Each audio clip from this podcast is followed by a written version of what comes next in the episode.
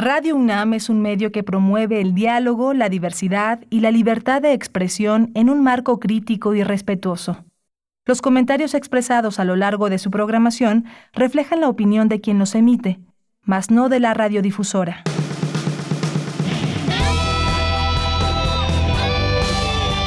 Prisma RU.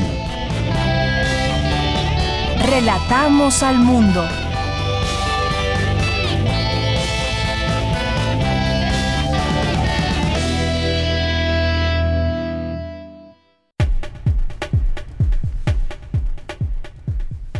Muy buenas tardes, muchas gracias por acompañarnos hoy aquí en Prisma RU. Siempre un gusto recibirlos en este su espacio informativo Prisma RU en Radio UNAM a través de estas frecuencias de nuestra universidad 860 de AM y 96.1 de FM. Mucho gusto en saludarles a ustedes y a mis compañeros allá en cabina, en Adolfo Prieto número 133, a Socorro Montes en los controles técnicos, a Rodrigo Aguilar en la producción. Aquí en el micrófono les saluda con mucho gusto de Yanira Morán y ojalá que se queden con nosotros de aquí a las 3 de la tarde que estaremos transmitiendo el programa en vivo, pero mandamos un saludo a Arturo González que es quien se encuentra hoy allá en los controles técnicos. ¿Qué tal Arturo? Muchos saludos y un abrazo eh, hasta allá, hasta la emisora de Radio UNAM. Pues el día de hoy vamos a tenerles, vamos a, platicar sobre eh, pues el salario mínimo que aumentará el 15% para 2021. Es a través del acuerdo del Consejo de Representantes de la Comisión Nacional de Salarios Mínimos, que es la CONASAMI. Aquí sostendremos una conversación con el doctor Armando Sánchez Vargas, que es doctor en economía, director del Instituto de Investigaciones Económicas de la UNAM. Esto cómo lo podemos comprender e insertar en el contexto en que estamos eh, viviendo actualmente, una economía bastante golpeada por la pandemia y cómo viene a apoyar de alguna manera este este incremento en el salario. Lo vamos a platicar con el doctor.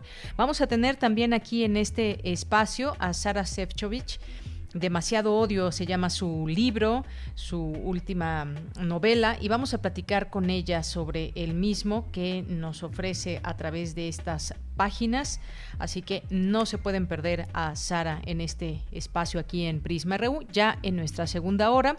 Y vamos a tener también, hoy que es jueves, las recomendaciones de cine con el maestro Carlos Narro, no se las pierdan, nos tiene recomendaciones y bueno, pues ya será su última participación en este año. Vamos a tener las olas y sus reflujos con Cindy Pérez Ramírez, vamos a tener información eh, universitaria con Cristina Godínez y Dulce García, la información internacional con Ruth Salazar Vamos a tener a los poetas errantes que nos presentan su cuarta cápsula, Rayito de Esperanza, ese trabajo que han hecho con la jugarreta y UNICEF, no se lo pierdan.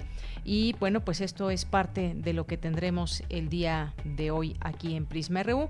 Así que quédese con nosotros, no se olvide de escribirnos en nuestras redes sociales, arroba Prisma RU y eh, en Twitter y Prisma RU en Facebook. Gracias por estar en esta sintonía. También en www.radio.unam.mx. Desde aquí, relatamos al mundo. Relatamos al mundo. Relatamos al mundo. Hoy jueves 17 de diciembre del año 2020 en los temas universitarios, la UNAM, la UNAM se posicionó como la segunda mejor universidad en Iberoamérica, según el QS World University Ranking 2020. Académicos de la UNAM desarrollan fármaco contra la inflamación causada por enfermedades crónico-degenerativas. Cuenta la UNAM con una plataforma de monitoreo de casos de COVID-19 por municipios. México es un país predilecto para aves migratorias. Sin embargo, la disminución de sus hábitats y el uso de agroquímicos está provocando la disminución de poblaciones, alerta académica. En esta temporada de regalar, una opción es preparar las muñecas que conservamos de nuestra infancia y dárselas a nuestros seres queridos. Y para dejarlas como nuevas está el Hospital de Muñecas Rotas. Nuestra compañera Cristina Godínez preparó un trabajo sobre este lugar y hoy escucharemos la primera parte. En los temas nacionales, el presidente Andrés Manuel López Obrador consideró que es insensato afirmar que el aumento de 15% al salario mínimo para 2021 afectará la economía y exagerado señalar que quebrará a las empresas. Bueno, porque hay que decirlo, que los empresarios no estuvieron de acuerdo con este incremento. Ya conversaremos sobre el tema. Y en otro ámbito, el mandatario López Obrador aseguró que la vacuna contra COVID-19 no debe utilizarse con propósitos electorales. El secretario de la Defensa Nacional, Luis Crescencio Sandoval, informó que hasta el momento se han logrado 17 detenciones por la masacre de la familia Aldebarón. Debido al repunte de los casos de COVID-19, la Secretaría de Relaciones Exteriores suspendió la emisión de pasaportes en todas sus delegaciones de la Ciudad de México. Analistas del sector privado mejoraron su estimación de crecimiento del país para 2021 a 3.44% en la última encuesta eh, del año realizada por el Banco de México desde su pronóstico previo de 3.34%. En materia internacional, la eventual llegada de Joe Biden a la presidencia de Estados Unidos fue usada por los traficantes de personas para cooptar a potenciales migrantes de Centroamérica e internarlos a México, advirtió la Organización Internacional para las Migraciones. En los últimos meses, la violencia ha aumentado en una Centroamérica golpeada por la pandemia y la temporada de huracanes, por lo que se espera un incremento de las familias migrantes que huirán de entornos pobres y violentos, advirtió este jueves Naciones Unidas. Por su obra Albert Speer, Un día, el mexicano Juan Rivera Arroyo ganó el premio, el vigésimo quinto premio de novela Vargas Llosa, dotado con 12 mil euros, y la publicación de la obra, informó la organización del certamen. Prisma RU. Relatamos al mundo. Bien, y pues en este día, en este día 17 de diciembre, pues tenemos el conteo del el reporte técnico sobre el avance de la pandemia por parte de la Secretaría de Salud hasta el día de hoy, en su último reporte del día de ayer. Bueno, pues se tienen 115.769 decesos. Ustedes disculpen, situaciones aquí de pronto que suceden y bueno, pues disculpen por estos sonidos que se meten en la transmisión. Y bueno, decía que los decesos son de 115.769, casos negativos acumulados 1.593.851 casos, con, eh, eh, casos y con, casos confirmados acumulados 1.277.499, casos sospechosos con posibilidades de resultados resultados, 50.302 eh, casos sospechosos sin posibilidades de resultados, 135.162. Así es como clasifican estos números la Secretaría de Salud. Para evitar el colapso del sistema hospitalario, el doctor López Gatel llamó a la ciudadanía a no, no celebrar fiestas decembrinas y evitar las aglomeraciones. Insistió en cuestionarse si es realmente necesario salir de casa y exhortó una vez más a lavarse las manos, utilizar cubrebocas, guardar la sana distancia y respetar la cuarentena.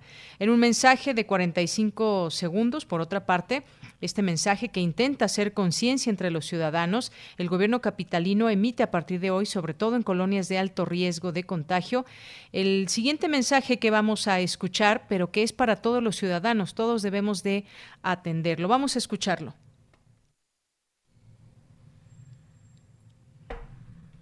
Bien, pues en un momentito, ahí está.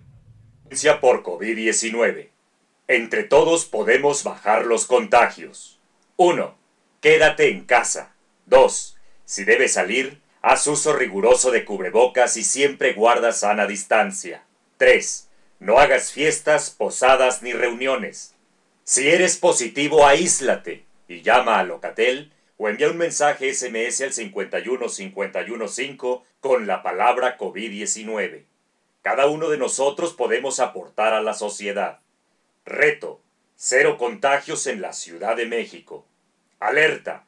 Alerta. Estamos en emergencia por COVID-19. Bien, pues ese es el mensaje que se estará transmitiendo también a través de eh, patrullas que estén monitoreando distintas colonias, pero el llamado, decíamos, es general, es general no solamente en las colonias de alto riesgo, sino de manera general y en este sentido, pues no hay otra manera, sino que eh, de evitar los contagios, sino de atender con todas estas recomendaciones, cumplirlas, exhortar a los demás. Eh, mucha gente que no cree, pues desafortunadamente ya tuvo alguna pérdida eh, y ahora pues creo que está más que vigente este tema de alerta, así que entre todos podemos podríamos ser la solución, realmente lo queremos, ojalá que todos estemos unidos en este en este sentido y que hagamos algo como como sociedad. Continuamos. Campus RU.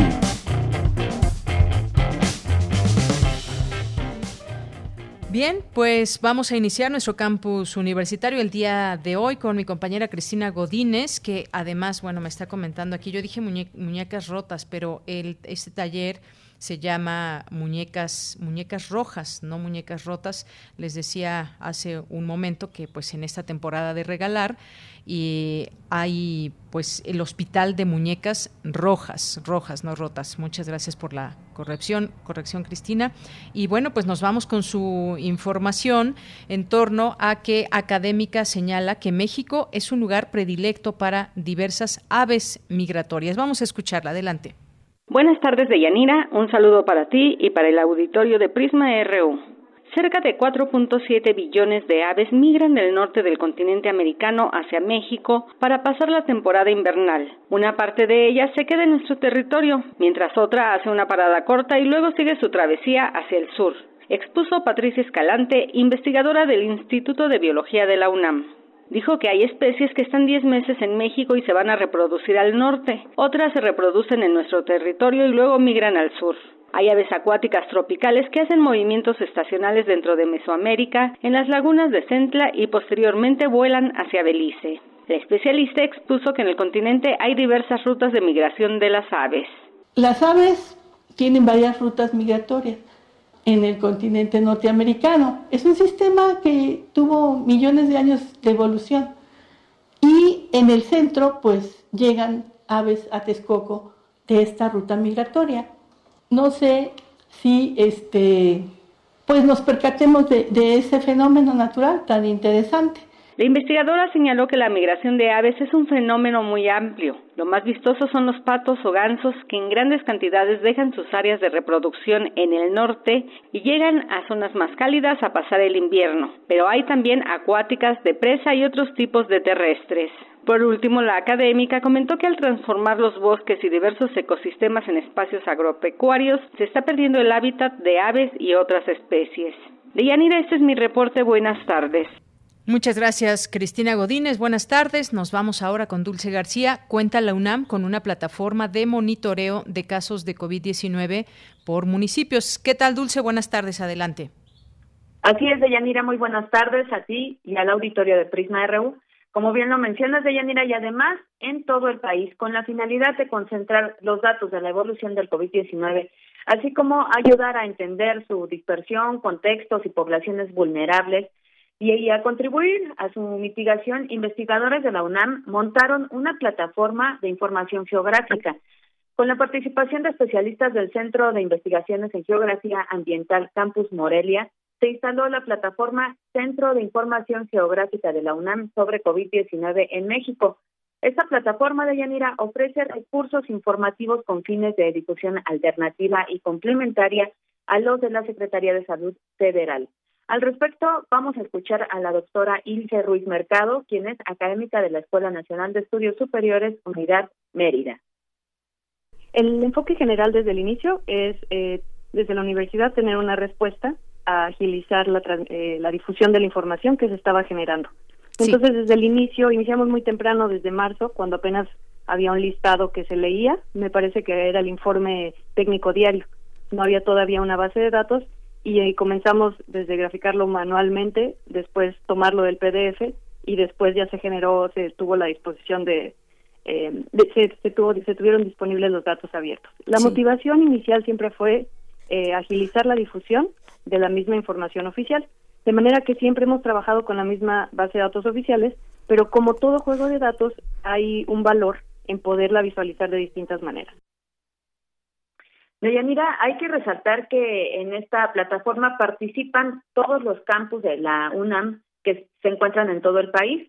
La plataforma se muestra la distribución espacial y evolución temporal de las medidas epidemiológicas principales, eh, incidencia, mortalidad, letalidad de COVID-19, así como el número de fallecimientos y de casos confirmados hasta la fecha. Cuenta con un localizador de instalaciones médicas en el país en el que se despliega información sobre hospitales y centros de salud, tanto públicos como privados. Además, la plataforma es apta para su consulta desde dispositivos móviles. Se despliegan también las camas hospitalarias y las disponibles y no disponibles por estados. Adicionalmente, los usuarios encontrarán enlaces a otros recursos con expresión espacial para México, además de vínculos a información generada por la UNAM y por el Gobierno de México, así como recursos internacionales sobre la pandemia de COVID-19. Esta plataforma se encuentra disponible para su consulta pública en la página https dos puntos diagonal diagonal covid 19 punto siga punto unam punto mx. Esta es la información de Yanis. Muchas gracias, muchas gracias Dulce García por la información y la, y la importancia de tener estos, estos monitoreos. Gracias, buenas tardes. Gracias a ti, muy buenas tardes. Continuamos. Tu opinión es importante. Síguenos en nuestras redes sociales, en Facebook como Prisma RU y en Twitter como arroba PrismaRU. Es la una de la tarde con 20 minutos y bueno, pues vamos a hablar ahora de un tema que nos parece muy importante conversar ahora que se da a conocer y es que pues con el voto en contra de empresarios el salario mínimo aumentará 15% para el siguiente año. Eh, fue una aprobación donde la Coparmex dijo que con este incremento irracional, así lo, lo, llamó, se agrava el riesgo de que 700 mil empresas más desaparezcan en los próximos tres meses. Ese es su punto de vista, pero ¿qué, eh, qué ventajas, de qué ventajas se puede hablar cuando sube el salario mínimo? Ya está en la línea telefónica y agradecemos mucho, nos toma esta llamada al doctor Armando Sánchez Vargas, que es doctor en economía, director del Instituto de Investigaciones Económicas de la UNAM. ¿Qué tal, doctor? Bienvenido, muy buenas tardes. Bien, doctor, ¿me escucha? Bueno, algo está pasando con la comunicación. Espero, espero instrucciones de producción para saber si ya se encuentra en la línea el doctor y que nos pueda escuchar, el doctor Armando Sánchez Vargas, eh, para platicarnos de este tema. Me dicen que se cortó la llamada. Ojalá que podamos recuperarla para hablar de este tema de ese tema. Mientras tanto, pues les voy platicando un poco más de, de, ello. Les decía que hubo un voto en contra del sector privado. Ellos aluden a que, a que se afectarían miles y miles de empresas con este incremento. Y bueno, pues eh, esta propuesta del presidente López Obrador finalmente pues ya lo decidió la Comisión Nacional de Salarios Mínimos, con lo que el salario mínimo general pasará de 123.22 pesos diarios a 141 1.70 pesos. En tanto, en la zona libre de la frontera norte pasa de 185 pesos con 56 centavos a 213 pesos con 39 centavos. Y bueno, pues ya está en la línea, me dicen el doctor, el doctor Armando Sánchez Vargas, eh, a quien agradezco que nos tome esta llamada. Doctor, buenas tardes. Muy buenas tardes, un saludo a ti y a todo tu auditorio. Muchas gracias, doctor. Bueno, pues yo decía que hay un voto en contra, que es el de los empresarios, y es una voz importante en todo esto, que pues de alguna manera eh, ponen ciertas, eh, ciertos puntos importantes a discutir, porque dicen que se afectarían miles y miles de empresas ante la situación que actualmente se vive, derivada de la pandemia. Pero ¿cómo ve usted este, eh, esta aprobación que ya hizo la CONASAMI, la Comisión Nacional de Salarios Mínimos, este incremento de 15% para el próximo año? Sí, bueno, eh, hay varios puntos. Un primer punto es em, para que la economía mexicana se recupere el año próximo, se requiere que uno de los motores más potentes de la economía, que es el consumo, el consumo privado, se reactive. ¿Esto cómo se puede lograr? Pues efectivamente poniendo más eh, dinero en las bolsas de todos los mexicanos. En este caso, el sector más, más rezagado ha sido el sector de los salarios este, otorgados a los a los consumidores y a sus familias que, que trabajan en las, en las empresas. Entonces, eh, esto va a reactivar ese motor que es el consumo privado y bueno, en general eso va a generar más demanda, las empresas van a tener más ventas y bueno, todos sabemos que las empresas lo más fundamental es vender, ¿verdad? Eh, quizás puedan aumentar el costo en términos de los salarios, pero si aumentan las ventas y se reactiva la economía, es probable que la recuperación sea más rápida y se sienta en el bolsillo de los mexicanos de una manera más pronta y, mucho y generando menos desigualdad no entre la comunidad sabemos que el salario mínimo ha estado rezagado por décadas en este país y no alcanza para cubrir digamos la canasta básica y una una vida digamos este honrosa verdad tal como lo establece la Constitución entonces, eh, con este con esta medida se recuperan dos cosas. Uno, el poder adquisitivo se reactiva uno de los motores más importantes de la economía y este también se reduce la desigualdad en términos de ingresos en la población. Ahora bien, por el otro lado, también poniéndonos en el lado de los empresarios, sabemos que eh, para las pequeñas empresas eh, va a ser complicado, es una situación muy complicada poder este, eh, eh, sobrevivir eh, aumentos en los salarios. Este, sin embargo, creo yo que el impacto más fuerte va a ser en el mercado interno y eso va a beneficiar las ventas y va a recuperar la reactivación también de estas mismas empresas. Entonces, también existe evidencia de que mm, lo que más eh, reactiva la economía mexicana es el, es el crecimiento de la demanda, reactivación del mercado, mucho más allá del efecto negativo que pudiera tener el aumento en el salario, que no es un aumento del 100%, es un aumento del 15%. Entonces yo creo que el efecto agregado va a ser más positivo que, que el efecto negativo que podría tener en términos de la reducción de, empleos, ¿no? Eso es, eso creo que a nivel agregado va a suceder con, con esta reactivación. Así es.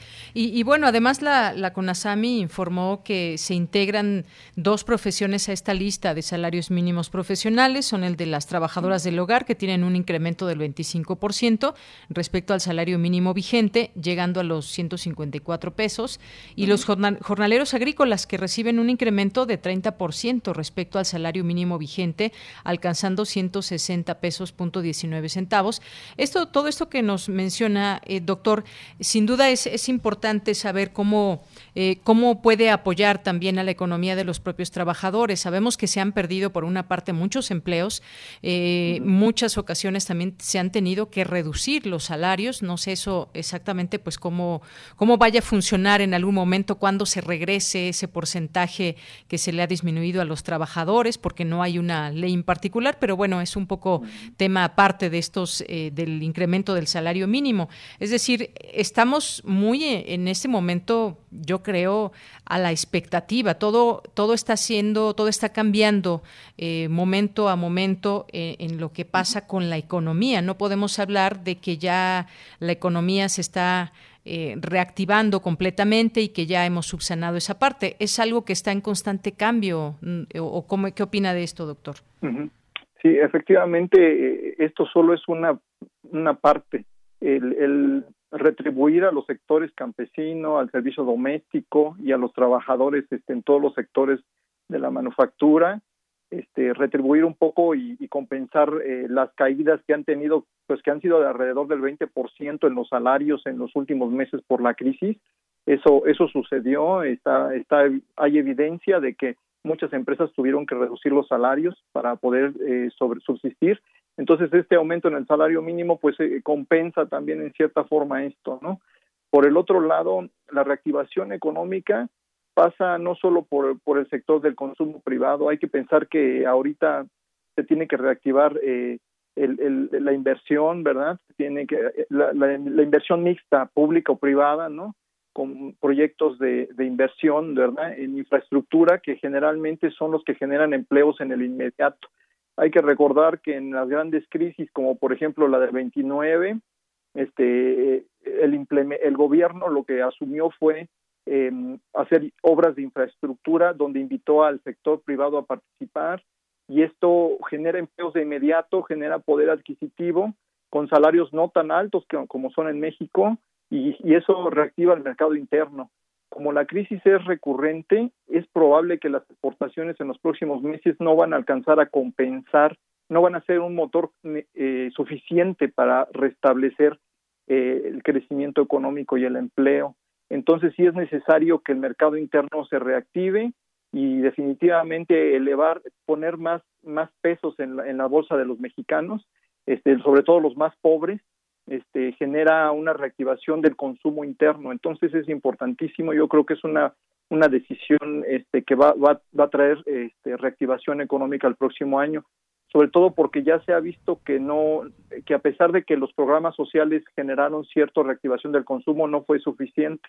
Ahora yo, yo diría que hay que hay que complementar estas medidas con medidas de obras de inversión pública en infraestructura en todos los estados de la República que vayan acompañados de la inversión privada, dándole posibilidades al sector privado de tener más ventas y poder eh, poder pagar ese aumento en los salarios mínimos. Eso es como verlo en, en la manera de ir reactivando en positivo la economía mexicana obras en inversión eh, e inversión pública, este punto también sin duda importante. Y es que, pues destacando o tratando también de entender las distintas vertientes, análisis que, que derivan de los distintos sectores que están comprometidos y que son parte de esta cadena para que el salario mínimo pueda aumentar, pues decía la Confederación Patronal de la República Mexicana que con este incremento, o al que llamó de alguna manera un incremento irracional, pues agrava el riesgo de que se te mil empresas desaparezcan en los próximos tres meses. Me parece una cifra muy alta, no sé si decir exagerada, pero eh, ¿cómo entendemos esta, esta declaración de la Coparmex, doctor?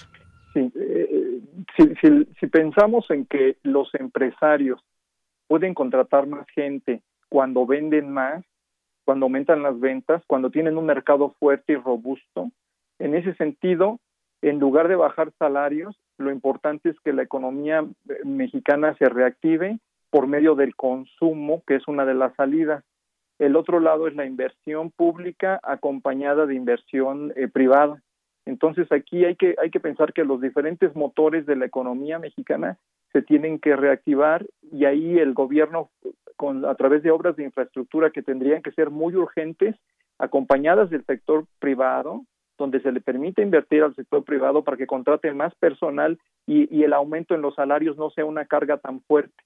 Es decir, podemos, eh, hay dos posibilidades, reducir salarios y, hacer que el consumo interno y el mercado se deprima, que es, que es como mantener un salario bajo, o pensar en que hay que elevar la inversión en infraestructura, en obras públicas, en, en esta etapa de crisis es importantísimo para contratarlos y para que todos los sectores se puedan conectar más y, crecer más. Es importantísimo que en los programas de, inversión en obras públicas la eh, los empresarios puedan participar como proveedores, como proveeduría, para que puedan ellos ofrecer sus servicios de microempresas, seguir manteniendo el empleo a pesar de ese aumento en el salario mínimo que al final del día, pues esto no rezarse ni siquiera lo que se ha perdido en las últimas décadas. Así es. Bueno, pues sin duda hay que entender bien este, este, este asunto de qué implica el salario mínimo, el que suba, porque algo que también mencionaban eh, era, o también una pregunta que, que me viene ahora a la mente, doctor, pues qué pasa con los tipos de, de, empresas, porque no es lo mismo una gran empresa que un microempresario, por ejemplo, que está sujeto también a este, a este incremento de salario. Digamos, y usted lo explicaba muy bien, o sea, eh, se está tratando de incentivar también el, el consumo y pues bueno, sabemos que las empresas tienen pues una dinámica muy específica de cómo, eh, cómo son sus utilidades, cuáles son sus ganancias, cómo se generan. Esto, digamos que, eh, pues sí, habrá que entender también que algunas empresas pues tienen mucho más flujo de dinero que otras. Efectivamente, hay que entender que la microempresa, esas empresas que tienen seis o cinco empleados, están más atados al consumo interno. Es decir, que si se recuperan las ventas, estas empresas pueden mantener a sus empleados a pesar de que se aumente el salario. Entonces, esa es, esa es una situación, hay que ver. Efectivamente, tienes toda la razón, hay dos tipos de, empresas, ¿no? Por el otro lado, tendríamos al sector exportador, que, por ejemplo, mantiene que, que tiene que exportar sus productos al mercado norteamericano, básicamente, y en el cual, en, el TEMEC, eh, hay una necesidad de subir los salarios también, porque es algo que nos están exigiendo y que van a ser exigible en el TEMEC en los próximos este, años. Entonces, también para mantenernos dentro de las condiciones del Tratado de Libre Comercio es importante que este, haya un emparejamiento también en los salarios, eh, sobre todo en la frontera, ¿no? Que es donde son los sectores que tienen una forma diferente, que no emplean seis personas, sino que emplean a, varias decenas de personas, ¿no? Muchas de ellas. Entonces, es, es importante ver esta heterogeneidad en la composición de, del empleo, ¿no? Es diferente, los salarios juegan diferentes. Los las microempresas, que son las que están más ahogadas ahorita con la crisis, dependen mucho de vender. Y la venta depende de que la gente tenga más ingresos y que gaste. Y ese gasto es el consumo privado asociado a estos salarios tan pequeños que tenemos en el día de hoy, que han generado una gran desigualdad y una deuda ya por décadas eh, en términos de pobreza ¿no? en este país. Así es, doctor. Y bueno, pues ya, ya por último, antes de despedirnos, eh, otra, otra pregunta más en torno a este tema y un poco que tiene que ver con, los salarios, pero también me gustaría eh, conocer su opinión. Algo que dicen también eh, pues los empresarios es que o le instan de alguna manera a que el presidente pues sea parte también o ponga de su parte a favor de la recuperación económica apoyando a las, a las empresas. Dicen que solo 5% de ellas han recibido algún apoyo a lo largo de esta, de esta pandemia. ¿Cómo ha visto usted este, este apoyo, digamos, gubernamental hacia las empresas, sobre todo las pequeñas y microempresas? Bueno, yo, yo creo que los apoyos, este, se buscó una política en positivo por parte del gobierno para dar apoyo, sin embargo, han sido insuficientes. Eso sí, es, eh, creo que creo que falta ahí apoyo. Este, como yo lo veo, es eh, se tiene que hacer obra pública y la obra pública ese es el apoyo que puede otorgar el gobierno, hacer los gastos y conectarlo y hacer que la proveeduría provenga de esas empresas pequeñas para que puedan conectarse, generar encadenamientos y empezar a contratar más gente. Híjole, bueno, se nos cortó la comunicación, ya estábamos eh, en la recta final de esta entrevista, quizás podamos recuperarla ya solo para despedirnos, pero ahí está la opinión última del doctor en torno a que ha sido insuficiente, a que ha sido insuficiente este apoyo a las, a las empresas. Así que, pues pues bueno, ya con esto estábamos despidiendo la entrevista con el doctor Armando Sánchez Vargas, que bueno, pues esa era ya la última pregunta y era estábamos escuchando la última parte de su respuesta, así que pues me imagino que ya aquí dejamos por terminada la comunicación y bueno, pues se volvió a cortar. Ya estaba en la línea, se volvió a cortar. Algo sucede con la comunicación. Así que, pues nos despedimos y en este momento en que, en que nos despidamos llega a entrar el doctor, pues ya los, ya los lo despedimos. Doctor, doctor Armando Sánchez Vargas, doctor en Economía, director del Instituto de Investigaciones Económicas de la UNAM y ese tema tan importante que tiene que ver con el salario mínimo y que tiene que ver con la economía, la economía de los trabajadores, en qué, cómo beneficia ese incremento al salario. También habrá que escuchar la voz de los propios trabajadores cuando tienen un incremento por mínimo que éste sea. Claro que pues todo el mundo quisiera tener un aumento notorio, un aumento que nos lleve a que exista la posibilidad no solamente de generar más consumo, sino simplemente pues de tener lo, básico, de, que alcance para, para lo básico en las familias. Continuamos y vamos a continuar con una, con una cápsula de Dulce Wet que nos dejó aquí información para este día. Adelante. Queremos escuchar tu voz. Nuestro teléfono en cabina es 55 36 43 39. Relatamos al mundo. Relatamos al mundo. Continuamos y vamos a escuchar la, esta información que nos dejó Dulce Wet.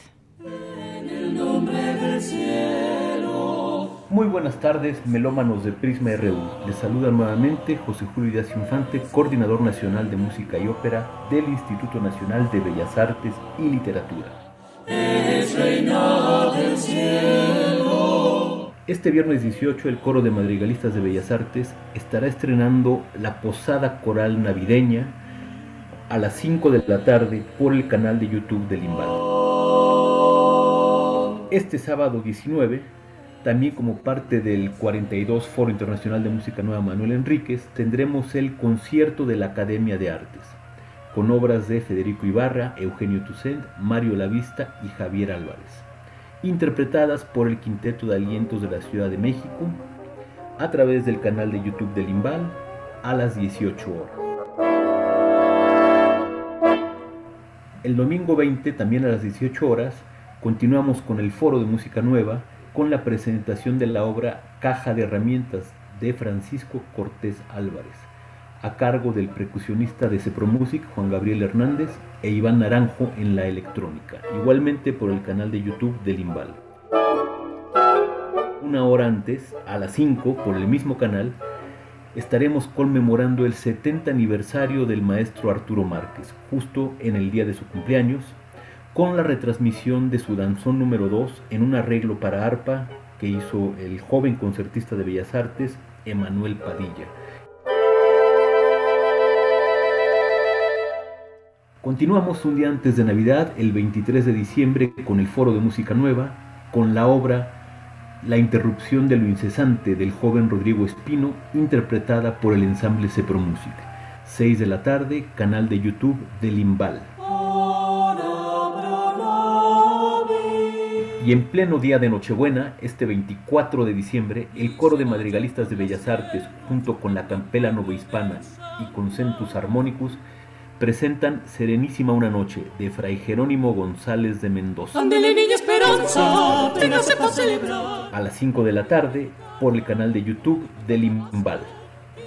Y justo pasando la Navidad, el 26 de diciembre, continuamos con el foro con la interpretación en la percusión de Abraham Parra e Iván Naranjo en la electrónica de la obra Stop Speaking de Andy Akijo.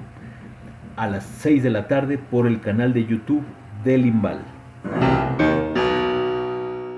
El domingo 27 cerramos un año de conmemoraciones por el 250 aniversario de Beethoven con la retransmisión de la interpretación que hizo el concertista de Bellas Artes Claudio Herrera de la famosa sonata La Tempestad de Beethoven desde el Palacio de Bellas Artes a las 5 de la tarde a través del canal de YouTube del Imbal. Todos estos contenidos se quedan ahí para que se puedan volver a visitar. Y como última actividad de 2020 del 42 Foro Internacional de Música Nueva Manuel Enríquez, Laboratorio Virtual de Creación Musical, tendremos a la Sinfonieta Prometeo, dirigida por Ludwig Carrasco y con Julián Martínez en el violín. Todos los contenidos se quedan en el canal de YouTube, pero los invitamos a estar en el estreno ya que siempre están los compositores y los intérpretes y se puede dialogar con ellos. Recuerden que el foro de música nueva estará hasta el 28 de marzo y estaremos transmitiendo todos los contenidos de la convocatoria en el primer trimestre del siguiente año. Gracias y esperamos verlos a todos conectados.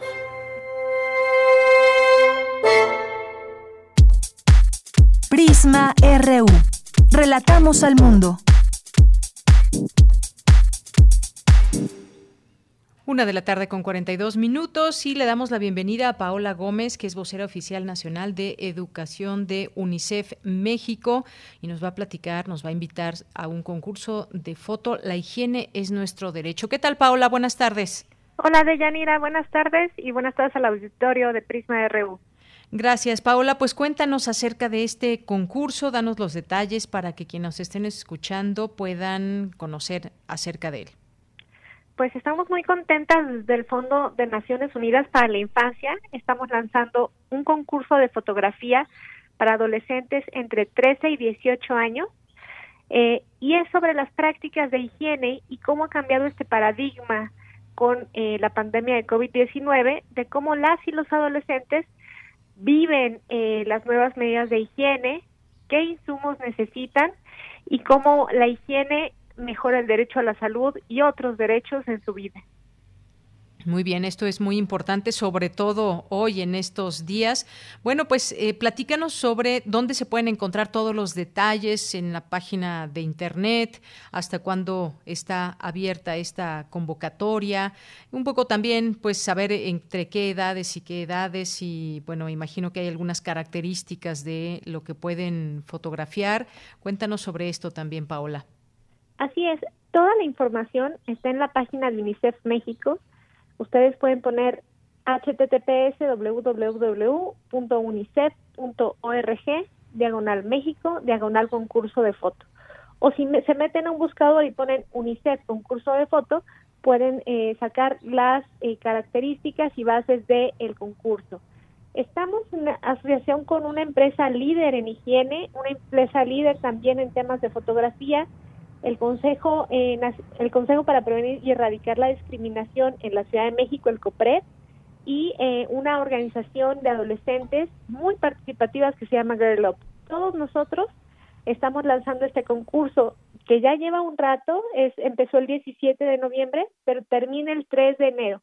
Entonces, si todavía no han mandado su foto a UNICEF, todavía tienen oportunidad las y los adolescentes entre 13 y 18 años y vamos a tener 10 ganadores. Los tres primeros lugares van a recibir una cámara fotográfica y los otros siete van a poder exponer su fotografía en el bosque de Chapultepec y tener un curso virtual de fotografía. Muy bien, bueno, pues es importante saber 10 ganadores, tres primeros lugares y cuáles van a ser estos premios. Y bueno, pues qué, mejor también que exponer esa mirada de los adolescentes que ganen este concurso entre 13 y 18 años. Seguramente hay algunos que nos estén escuchando y que se puedan interesar, que les gusta la fotografía y que pues con este título de la higiene es nuestro derecho sean parte de esta convocatoria y les deseamos mucha suerte a todos Paola, no sé si quieras agregar algo más. Nada más que eh, puedan entrar a la página de UNICEF, aunque no sean adolescentes, y lo pueden canalizar a alguien que tenga algo que decir a través de la fotografía, que es también un medio muy importante de comunicación para esta población y que nos apoyen a difundirla. Muchísimas gracias. Claro que sí. Pues muchas gracias, Paola Gómez. Muy buenas tardes. Buenas tardes, Lía. Hasta luego. Hasta luego. Pues ya ahí está, nada más métanse a la página de UNICEF, encuentren todas las bases y pasen la voz, corren la voz para que puedan eh, inscribirse quienes quienes cuenten con los requisitos a este concurso. Paula Gómez es vocera y, eh, y oficial nacional de educación de UNICEF México. Continuamos.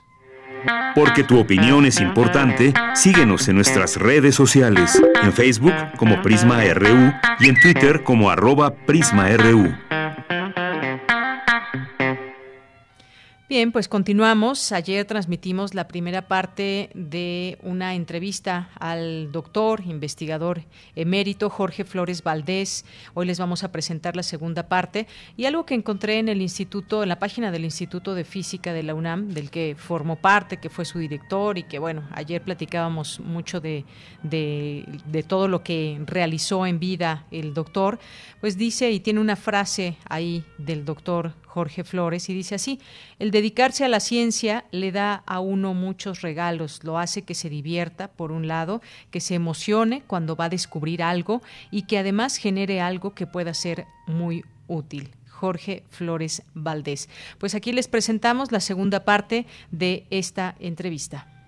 Esta tarde nos encontramos con el doctor Jorge Flores Valdés, quien es un físico mexicano egresado de la Facultad de Ciencias de la UNAM y es investigador emérito del Instituto de Física y del Sistema Nacional de Investigadores. Y bueno, pues también eh, su vida siempre ha estado ligada a la ciencia y eso hay que destacarlo. Usted dirigió el Instituto de Física, la conceptualización, diseño, construcción y operación de Universum, por ejemplo, del Museo de la Luz, que hoy son pues dos museos muy importantes importantes.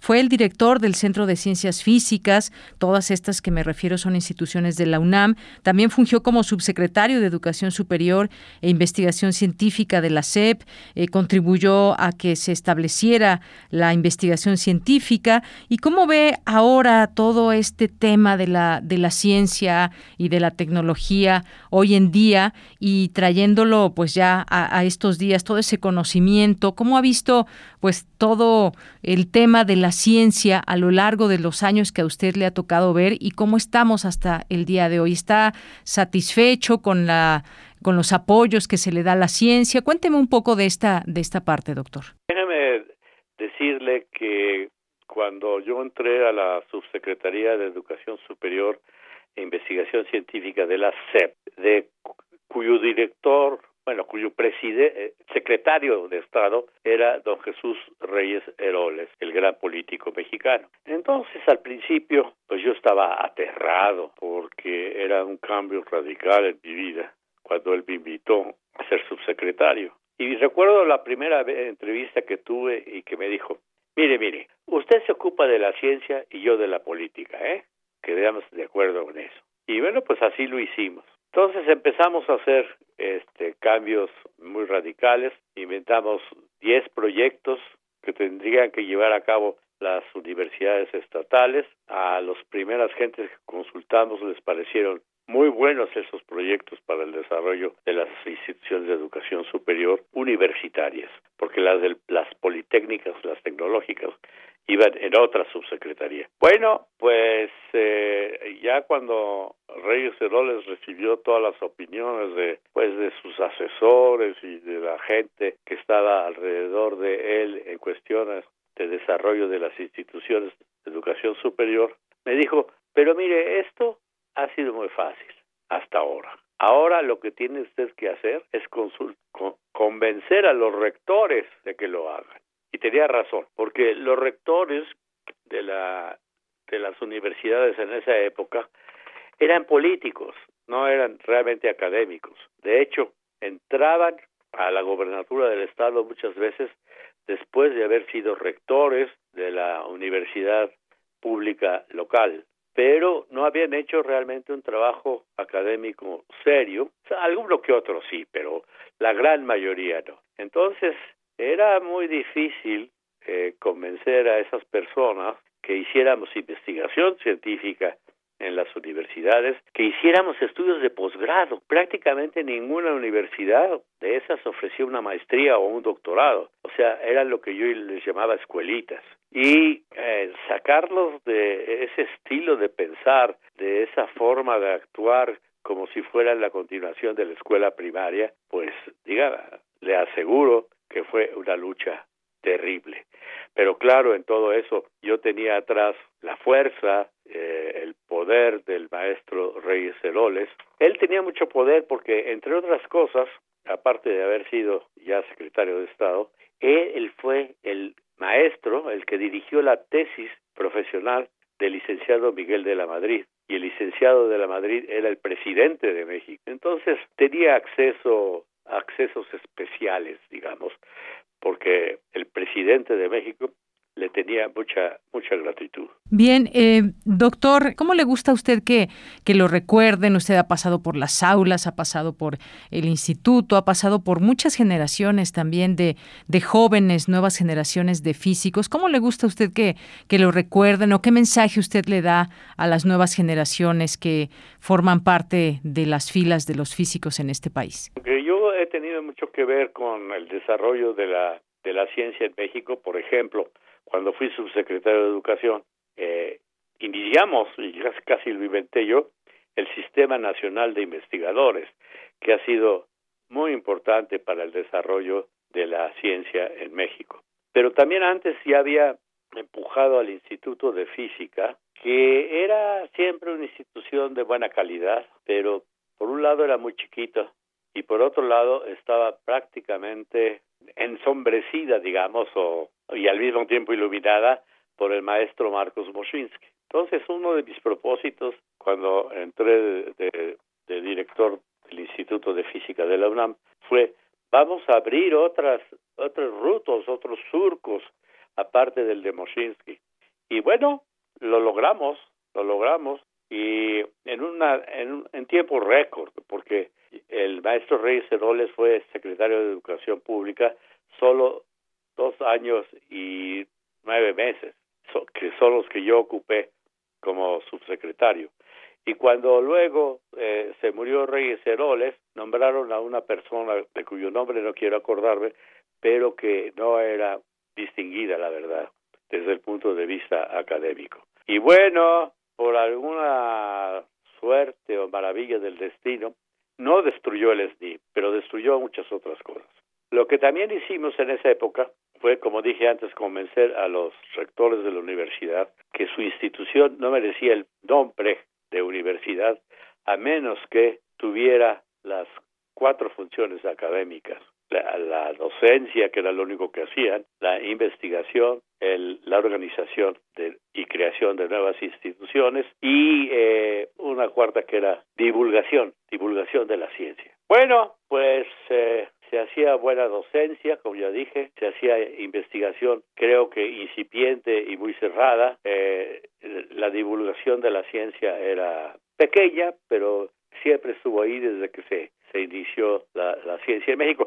Que por cierto, el, el, el, inicio de la ciencia en México es eh, ridículamente tardío, en particular de la física, pues es de por ahí de los 40, ¿eh? Imagínense, un país que ya tenía 40 millones de habitantes, tenía en todas las áreas de los, todos los campos del conocimiento 100 investigadores, 100 de 40 millones, o sea, cero.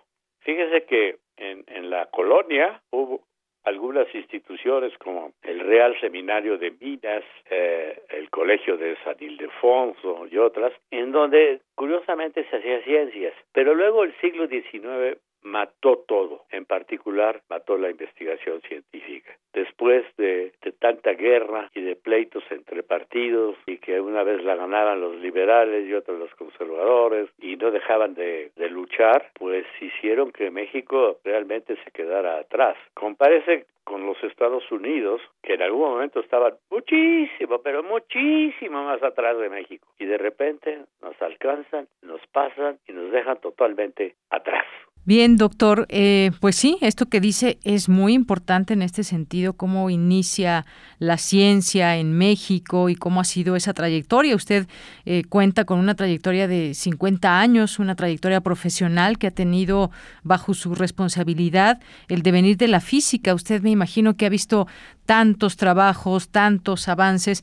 Platíqueme, eh, pues por último, ¿Cómo podemos encontrar, eh, dónde podemos encontrar y ser parte de esta lectura de la otra gran ilusión que sabemos que constó de, de 244 muy breves capítulos y fue publicada por el Fondo de Cultura Económica en noviembre de 2017? Si alguien que nos esté escuchando quiere conocer a detalle la historia del doctor Jorge Flores Valdés, ¿dónde puede conseguir un ejemplar?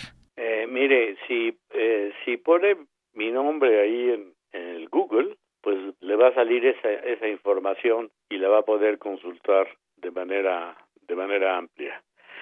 Pero eh, a mí me han sugerido, como dije, creo ya, que escriba un segundo volumen en todas las cosas que, que no dije. Es un poco como la historia de San Michele, que luego escribe otro libro. Eh, la historia de San Michele es una maravilla. Y eh, sus amigos le pidieron que escribiera otro en donde pusiera cosas complementarias a las que habían aparecido en la historia de San Michele. Y él hizo, él hizo uno también maravilloso, se llama Lo que no dije en San Michele, es decir, lo que no dije en este libro eh, con el nombre de San Miguel y que eh, él consideraba después que también era importante que las nuevas generaciones lo, conocieran. Entonces, eh, pues yo voy a, a tomar pronto esa misión de escribir un libro que se llamaría Lo que no dije en la gran, en la otra gran ilusión. Bueno, doctor, pues ya tendremos oportunidad en su momento de, de, volverlo a entrevistar porque pues así es un libro amplio. Yo tuve oportunidad de estarlo leyendo a través de, del PDF, así es como también lo pueden encontrar si alguien que nos está escuchando desea hacerlo.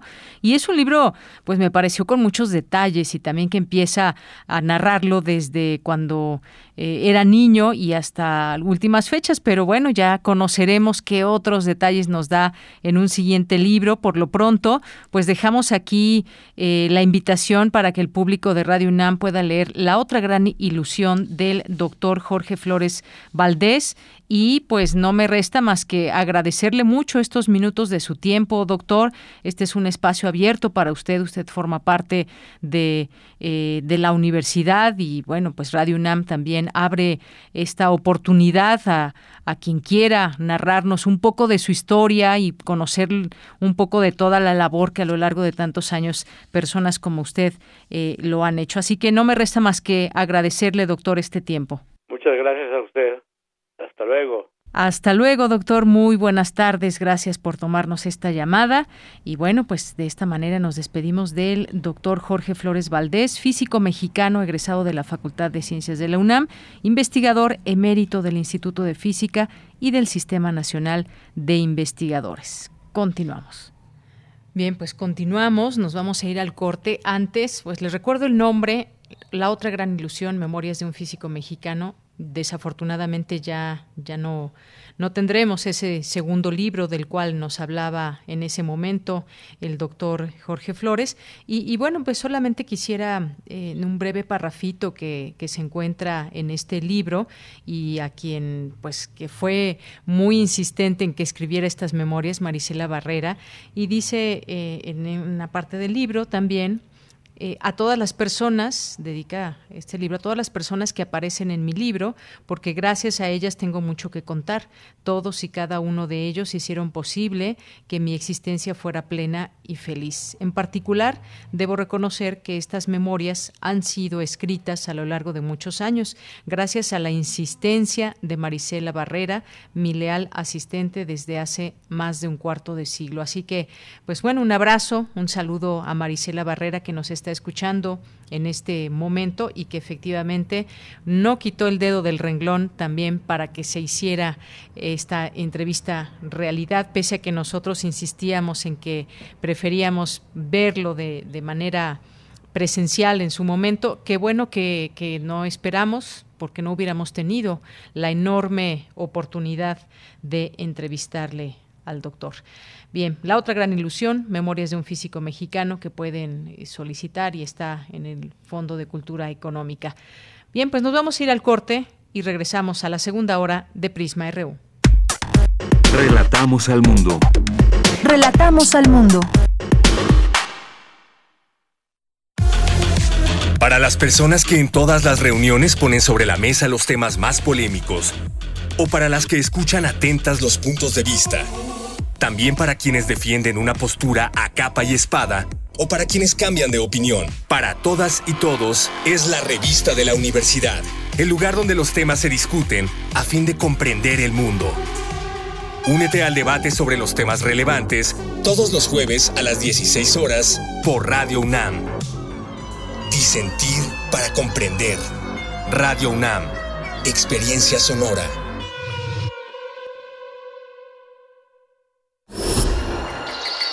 Creemos en un mundo donde se escucha toda la música, toda la música, donde el conocimiento esté abierto al mundo, donde se ame de todas las formas. Ese mundo es posible y vamos a pelear por él. Resistencia modulada. De lunes a viernes, de las 20 a las 23 horas, por el 96.1 de FM, Radio UNAM. Experiencia sonora. Güerita, ¿cuántos más vas a querer? Dos de suadero con todo, porfa. ¿Salsa verde o salsa roja? La salsa verde, combinada con la grasa del suadero, genera un pH más ácido, por eso prefiero la roja. No, pues la que sabe, sabe. Cuando conoces, decides mejor. Estas próximas elecciones, infórmate para tomar la mejor decisión en www.ism.mx, porque quien sabe, sabe. Instituto Electoral Ciudad de México. El jazz, música de subversión, creada por manos y corazones afroamericanos que alteraron las reglas. Música de libertad, de movimientos, energía que emana del interior y encuentra su propio lenguaje. Género de estilos múltiples. ¿Cuál de ellos exalta tus sentidos? En compañía de Roberto Aimes, escucha y vive la escena del jazz nacional y del resto del mundo. Escucha Panorama del Jazz. De lunes a viernes a las 19 horas por el 96.1 de FM. Solo déjate llevar. Radio UNAM. Experiencia sonora.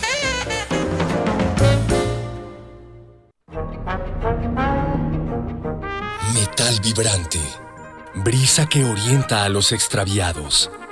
Reconforta danzantes y estremece a los amorosos.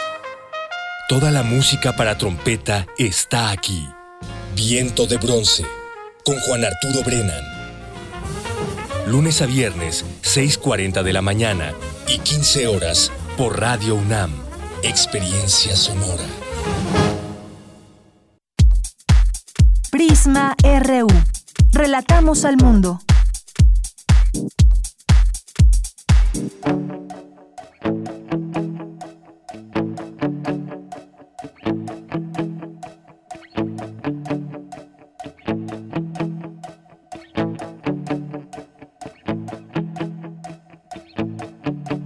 your mother in a world.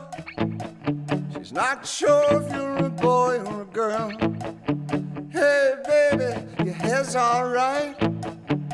Hey, baby, stay out tonight. You like me and you like it all. You love dancing and you look divine.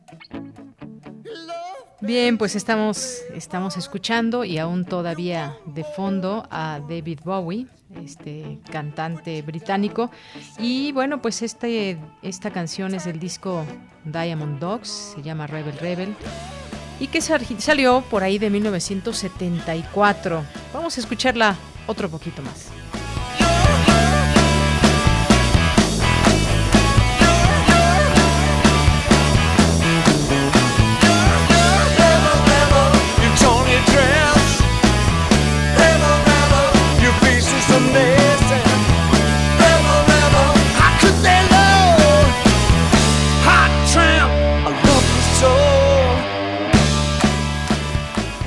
Para relajarnos un poquito, dice nuestro productor Rodrigo Aguilar, que está allá en, la estación, en Radio UNAM, junto con Arturo González también allá en los controles técnicos. Y aquí pues les sigo acompañando en los micrófonos, soy de Yanira Morán y con el gusto de siempre que estén aquí con nosotros, escuchándonos y sobre todo haciéndose presentes. Un, mensaje, aunque sea breve, una foto, un video, lo que sea, de verdad nos hace muy, muy felices y nos da mucho gusto que estén por ahí escuchándonos. Así que con este fondo, pues nos vamos a enviarles saludos a todos ustedes aquí atentos y pendientes de esta transmisión en el 96.1 de FM y en el 860 de AM. Muchos saludos a nuestros amigos del Instituto de Física de la UNAM aquí presentes y que en esta entrevista que escuchábamos del doctor Jorge Flores Valdés, pues bueno, pues mucho, mucho que hay en el, en el instituto como legado de parte del doctor. Les mandamos saludos a todo, todo el equipo y más a su equipo de redes sociales que está por aquí atento y presente. Consuelo Zamudio, también muchos saludos a César Soto, a Andrea Smar, a Luis Manuel Plaza, muchas gracias a Jorge Fra también, a nuestro querido Juan Stack, a Luis M. García, a Mario Navarrete, que hoy desde su radio más moderno, porque tiene distintos radios, pues nos está escuchando mientras se prepara para hacer la comida, como siempre muy nutritivo, muy colorido, todos esos, esos eh, colores de la comida mexicana. A ver, acá alcanzo a ver ahí los garbanzos, la flor de calabaza, las habas. Bueno, pues nos antoja. Los jitomates, bueno, ya todo, recuerden, todo bien bien lavadito para que podamos podamos eh, pues ser también eh, muy conscientes de todo lo que está pasando. Miren, ahí están los, los, champiñones, la cebollita, ya está el agua lista hirviendo, por ahí vi brócoli también. Bueno, tiene de todo. Ahí es, los chiles también. Muchas gracias por compartirnos este video, Mario. Eh, Jean-François Charrier también, muchos saludos a Diogenito. Hoy se apareció Diogenito, va a llover, va a llover. Nos tenía muy abandonados. Bueno, no, no lo sé, quizás nos escuche, pero no se había hecho presente en la redes sociales. Diógenes, muchos saludos. Nos dice, Deyanira, las mascotas son parte de nuestros hogares y gustan de ser participativos. Aquí, por ejemplo, mi manchego saludando en el Zoom de la empresa. Muchas gracias por la fotografía. Aquí el manchego asomándose en la transmisión. Muchas gracias, eh, Diogenito. Muchos saludos. Un abrazo. Gabriel Ánimas nos dice una buena tarde para disfrutar de este prisma. Muchas gracias, Gabriel Ánimas. Un abrazo. Enrique de León Balbuena, muchos saludos. Dice, eh, bueno, pues aquí gracias, gracias por la flor, Enrique, Enrique de León Balbuena, un abrazo. Eh, muchas gracias también a José Ramón Ramírez, que está atento como siempre a nuestra transmisión desde Oaxaca. Muchos saludos hasta Oaxaca. Excelente jueves para ti también, José Ramón. Y bueno, también está por aquí Ari la Cósmica, que nos dice, se avecina un buen programa. Bueno, esperamos que esté siendo de, de, tu agrado. Y bueno, también a los amigos de Derecho Corporativo, muchas gracias. Gracias a Naturaleza Guanajuato, eh, a nuestros compañeros que están también de, vacaciones, pero están aquí presentes, por lo menos en las redes sociales. También aquí se asoman. Muchas gracias, Jorge Fra, Paloma G. Guzmán. A todos ustedes, es un gusto saber que están aquí presentes que nos escriben. Gaby Yale nos dice, saludos a Prisma, gracias Deyanira por las entrevistas. Debería de hacer otras entrevistas de, de, ese tipo. Sí, vamos a retomarlas. Estas entrevistas que son pues como perfiles, como los perfiles, la parte también más allá de lo académico de los investigadores, pues nos, nos revela también mucho de su personalidad y nos permite conocerlos un poco más, un poco más allá de la parte profesional. Gracias, Gabriel. Carmen Valencia, muchos saludos. RUR, Mayre Elizondo, también aquí presente, mandando muchos besos y abrazos. Muchas gracias. Consuelo Zamudio. A todos ustedes, gracias. Muy buenas tardes y vamos a continuar. Es hora de irnos a la información. Académicos de la UNAM desarrollan fármaco contra la inflamación causada por enfermedades crónico-degenerativas. Cuéntanos, Dulce. Muy buenas tardes. Adelante. Así es, Yanira. Muy buenas tardes a ti al auditorio de Prisma RU. La inflamación es una respuesta natural de nuestro organismo para responder a diferentes agentes patógenos y montar una solución inmune adecuada. Se requiere, por ejemplo, para reparar tejidos dañados por algún trauma. Es así que ocurre comúnmente en enfermedades, sobre todo en las enfermedades crónicas. Ejemplo de estas eh, son la obesidad o el Alzheimer, que además son degenerativas también. Investigadores del Instituto de Biotecnología de la UNAM desarrollan actualmente un fármaco antiinflamatorio de origen vegetal que podría coadyuvar en el tratamiento de la obesidad y el Alzheimer. Este fármaco proviene de la planta Malva parviflora, que ha mostrado un, en modelos de ratón ser efectiva para combatir el proceso inflamatorio que ocurre en dichas enfermedades. Martín Gustavo Pedraza Alba, investigador del Instituto de Biotecnología, explica que se han encontrado mutaciones familiares asociadas al desarrollo de estas enfermedades que solo afectan al 2 o al 5% de los casos, pero que la gran mayoría no tiene mutaciones y las desarrolla de todas formas. Así que se han propuesto eh, que otros fármacos ambientales participen en la etiología de las enfermedades. Vamos a escuchar la explicación del académico. Controlar el proceso inflamatorio sí atenúa eh, el efecto deleterio que tiene la inflamación sobre las funciones básicas de las células, eh, digamos, del páncreas, del músculo, del hígado en el caso de obesidad o de las neuronas y la transmisión sináptica en el caso del sistema nervioso central. Nosotros hemos estado trabajando con una planta que se llama Malva parviflora. Hemos preparado un extracto a partir de esta planta y la hemos probado en nuestro modelo de, la enfermedad de Alzheimer y también en nuestro modelo de obesidad. Y hemos visto claramente que la administración de, esta, de este extracto, eh, que es un extracto hidroalcohólico, es una este, preparación química, eh, retrasa la aparición de las marcas de la enfermedad de Alzheimer. Y bueno, Deyanira, el Alzheimer, por ejemplo, eh, es detonante de la formación de placas seniles que se producen a través de la proteína precursora amiloide. Estas placas, como si fueran rosetas, se amplían, se implantan dentro del cerebro y son una señal de alerta para las células del sistema inmune que radican en el sistema nervioso central. La administración de este extracto del que hablan los académicos, en el que trabajan constantemente los investigadores, retrasa la aparición de las marcas de la enfermedad. En su experimentación, ellos han comprobado que los animales que han recibido este extracto mantienen su capacidad cognitiva, disminuyen la acumulación de placas seniles y todos los marcadores de inflamación se disminuyen dentro del sistema nervioso central. Cabe mencionar que los investigadores han trabajado en este proyecto durante ocho años ya y ahora están esperando el registro de la patente. Es la información de Yanira.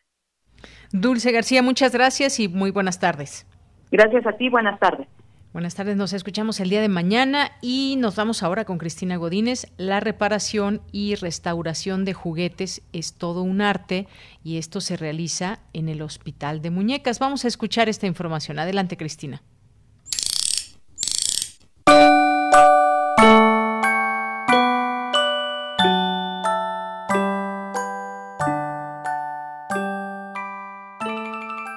¿Es usted de las personas que conserva como recuerdo de la infancia sus juguetes, en especial si son muñecas, y que tal vez por el paso del tiempo o el uso sufrieron algún daño? En la colonia del Valle está un hospital que se encarga de su restauración.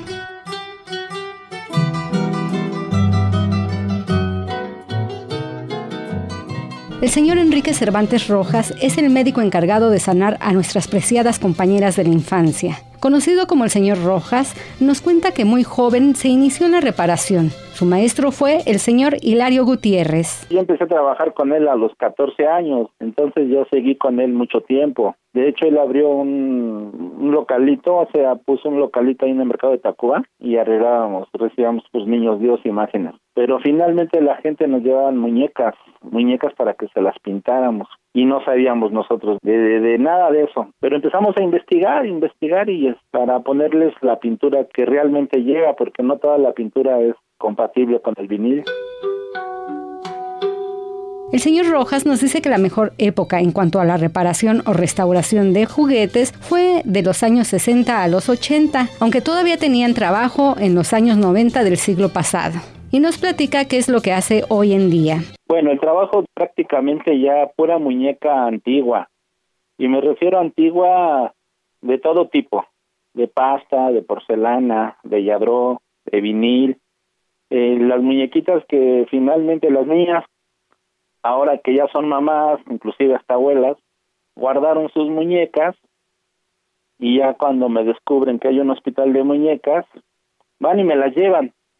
Son las muñecas que yo sigo arreglando, que eran de la Lili Ledi, de la Beatriz, Dalila, Alexander, muñecas muy bonitas que hacían este todo ese tipo de fábricas solo se contenta llevándola a pasear, a comer, a bañarse,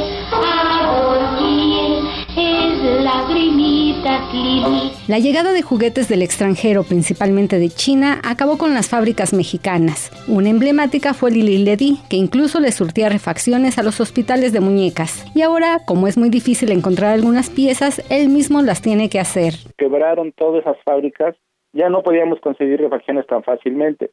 Por eso muchos hospitales de muñecas desaparecieron. Ahora todo lo que hacemos nosotros pues, es un trabajo más artesanal. Cualquier refacción que necesitemos, pues la tenemos que hacer. Ya sea ojos, ya sea mecanismos, si se puede hacer, pues se hace. Piernas, brazos, pues se consiguen. Si no iguales, pues algo parecido. Pero ya te lo digo, todo es un trabajo más artesanal. En la cápsula de mañana, el señor Rojas nos platicará cuáles han sido sus mejores experiencias en la restauración y reparación de muñecas. Para Radio UNAM, Cristina Godínez.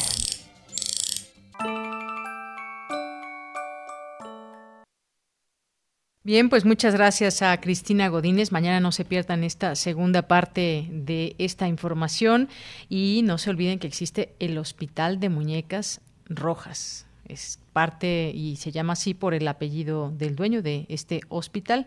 Y bueno, puede llevar sus muñecas rotas al hospital de muñecas rojas.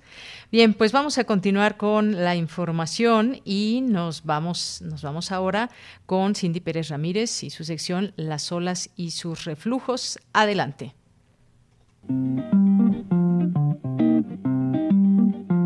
Las olas, y sus reflujos. Y sus reflujos.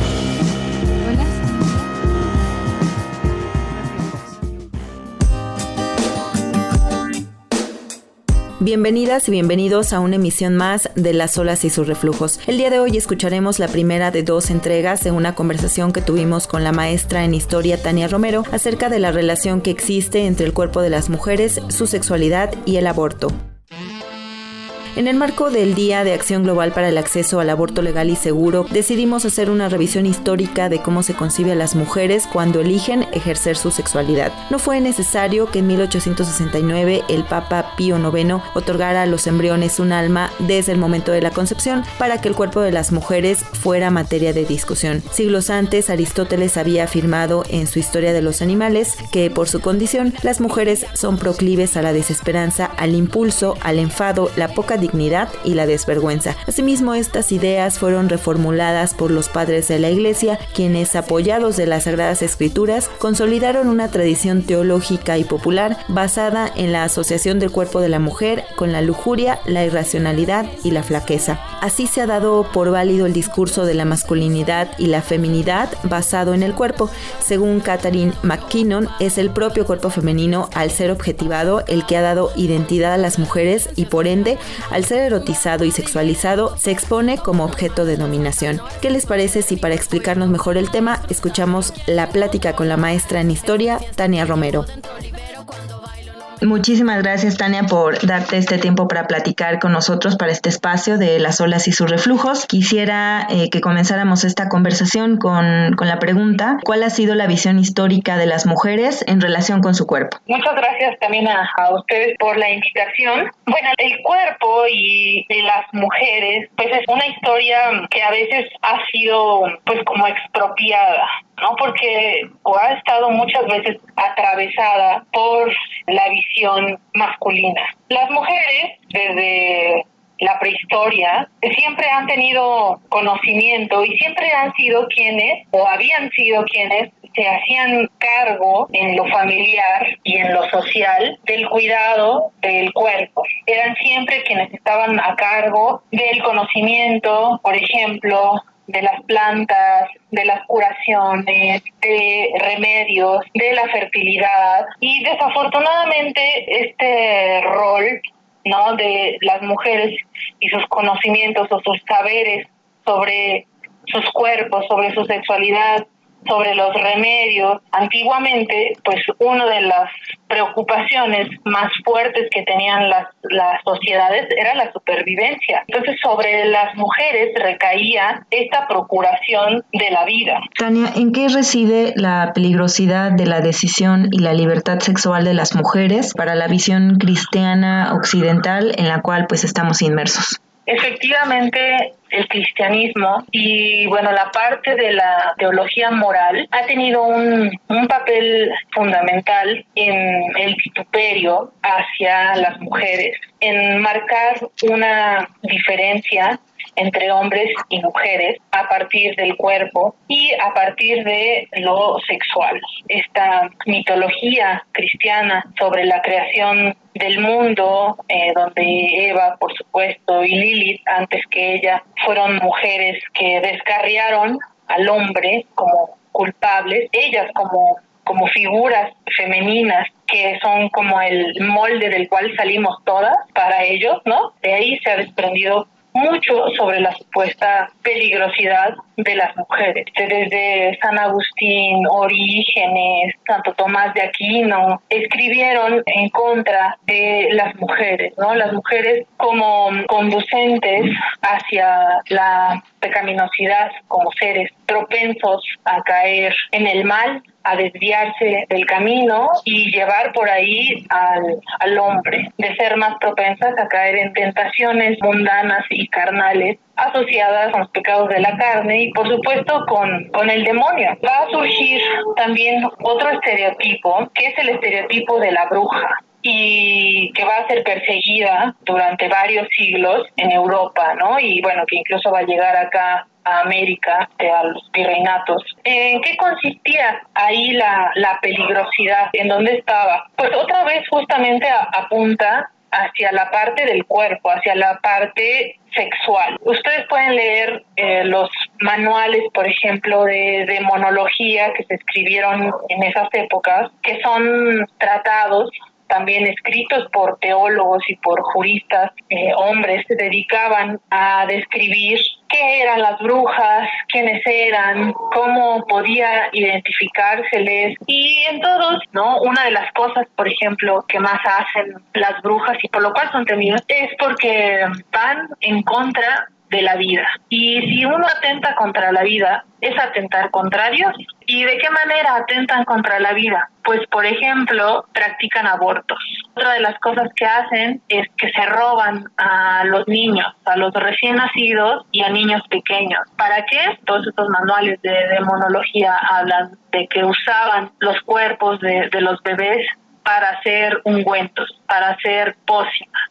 Y otra cosa muy importante que hacían las brujas, pues era manipular los cuerpos de las mujeres, su fertilidad. Ahí está un miedo fundamental hacia las mujeres. Los esperamos la próxima semana para continuar esta charla con la maestra en historia Tania Romero. Regresamos con nuestra compañera Deyanira Morán. Comentarios al Twitter arroba PrismaRU y a mi Twitter personal arroba CindyUnam.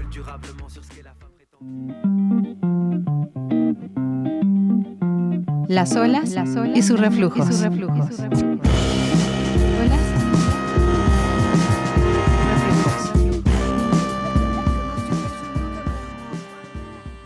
Bien, nos vamos ahora a las breves internacionales con Ruth Salazar. Internacional RU. Estados Unidos volvió a romper dos récords de la pandemia, el de fallecidos con 3.784 muertes por COVID-19 y de nuevos casos confirmados con 250.458 infecciones, según datos de la Universidad Johns Hopkins. La Unión Europea comenzará el próximo 27 de diciembre la vacunación de sus 447 millones de habitantes, si la Agencia del Medicamento aprueba el siguiente lunes la fórmula de Pfizer BioNTech, informó la presidenta de la Comisión Europea Ursula von der Leyen. Mientras, hoy se dio a conocer que el presidente francés Emmanuel Macron dio positivo por coronavirus. Tokio elevó hoy el máximo nivel de alerta en su sistema de atención médica debido al repunte de casos de la COVID-19 en su área metropolitana. 822 casos diarios de contagio por coronavirus, superando los registros de ayer miércoles aumentan las restricciones de confinamiento en el este y sureste de Inglaterra, que este viernes entrará en el nivel 3 de restricciones, es decir, muy alto, debido al fuerte incremento de los contagios de coronavirus en una semana, anunció este jueves el ministro de Sanidad Matt Hancock.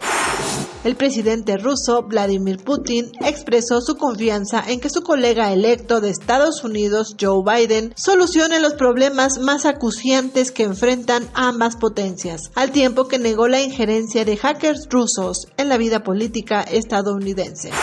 El fiscal libanés que investiga la explosión en el puerto de Beirut suspendió la pesquisa por 10 días ante demandas judiciales contra su autoridad por parte de funcionarios señalados de en el caso, reportó la agencia de noticias libanesa. La sonda lunar china Chang'e 5 aterrizó en la provincia de Mongolia Interior con el cargamento de rocas lunares recogidas a principios de este mes en el satélite de la Tierra. Tras ser analizadas por las autoridades, las muestras lunares ayudarán a comprender la historia lunar. Con esta misión, China se convierte en el tercer país del mundo en haber traído muestras de la Luna, después de Estados Unidos y la antigua Unión Soviética. Relatamos al mundo. Relatamos al mundo. Bien, continuamos. Son las 2 de la tarde con 27 minutos. Gracias por continuar en esta señal de Radio UNAM. Y como les habíamos anunciado desde el inicio del programa, estaría aquí con, con nosotros Sara Sefcovic, que pues nos presenta su libro Demasiado Odio. Y ya está en la línea telefónica. Ella es escritora, socióloga, historiadora, investigadora, profesora de la UNAM. ¿Qué tal, Sara? Bienvenida. Muy buenas tardes. Muchísimas gracias por esta oportunidad que me das de Yanira de estar en mi casa la UNAM es mi casa hace medio siglo. Claro que sí, Sara. Pues a nosotros nos da mucho más gusto tenerte por aquí. Y bueno, antes de empezar a hablar de demasiado odio, pues hay que mencionar demasiado amor, porque es la novela que antecede, digamos, a esta, por lo menos el, el, personaje, eh, la protagonista, Beatriz, que vivía en, aquel, en aquella novela una historia de amor que recorría el país de aquel entonces y que este libro salió, hay que recordar, en 1990. Y bueno, pues ahora ahora llega demasiado odio, donde Beatriz, también protagonista en esta novela, también viaja por México. Pero ¿qué ha pasado en todo ese tiempo y con qué se encuentra? Cuéntanos un poco de esta de esta novela, Sara. Mira, con mucho gusto. En 1990, como tú dices, salió la primera edición de Demasiado Amor, que afortunadamente los lectores pues han convertido en un libro de esos que se han quedado y que sigue sigue reeditándose y reeditándose afortunadamente mucho. Y por eso se me ocurrió eh, digamos como retomarla para hablar de lo que es México hoy pero en sentido estricto eso solo pasa digamos eh, porque sea el mismo nombre de personaje y en las primeras dos páginas. Después ya Demasiado odio se vuelve una novela independiente que quien no conozca Demasiado amor puede perfectamente leer y lo que tenga que saber de aquella, pues aquí se le va a contar y ya es otra novela. Es una novela que habla del mundo que es hoy en el sentido un poco de que ya no puede ser el mundo que era hace en la novela son 25 años, hace un cuarto de siglo, aunque en la realidad sean 30, y te está enseñando en qué mundo vivimos y podemos vivir hoy, cómo no porque no nada más habla de México sino que se va a otros siete siete ciudades del mundo considerando que este mundo global nuestro aunque las fronteras son cada vez más rígidas es mucho más fácil ir de un lado a otro y enseñándote qué es ese mundo enseñándote cómo se puede vivir una historia de amor como se vivía en demasiado amor de una manera y hoy se vive en esta de otra manera, cómo son los afectos, las relaciones, la manera de de adaptarse o no adaptarse a los lugares, lo que pasa cuando llegas a distintas situaciones y a distintos países, un poco para decirnos, bueno, pues este es el mundo de hoy, este ya no es el mismo mundo que era, pero no es una novela que tenga ninguna nostalgia por el mundo anterior, es una novela que simplemente te, te relata lo que es el mundo de hoy y cómo se lo puede vivir.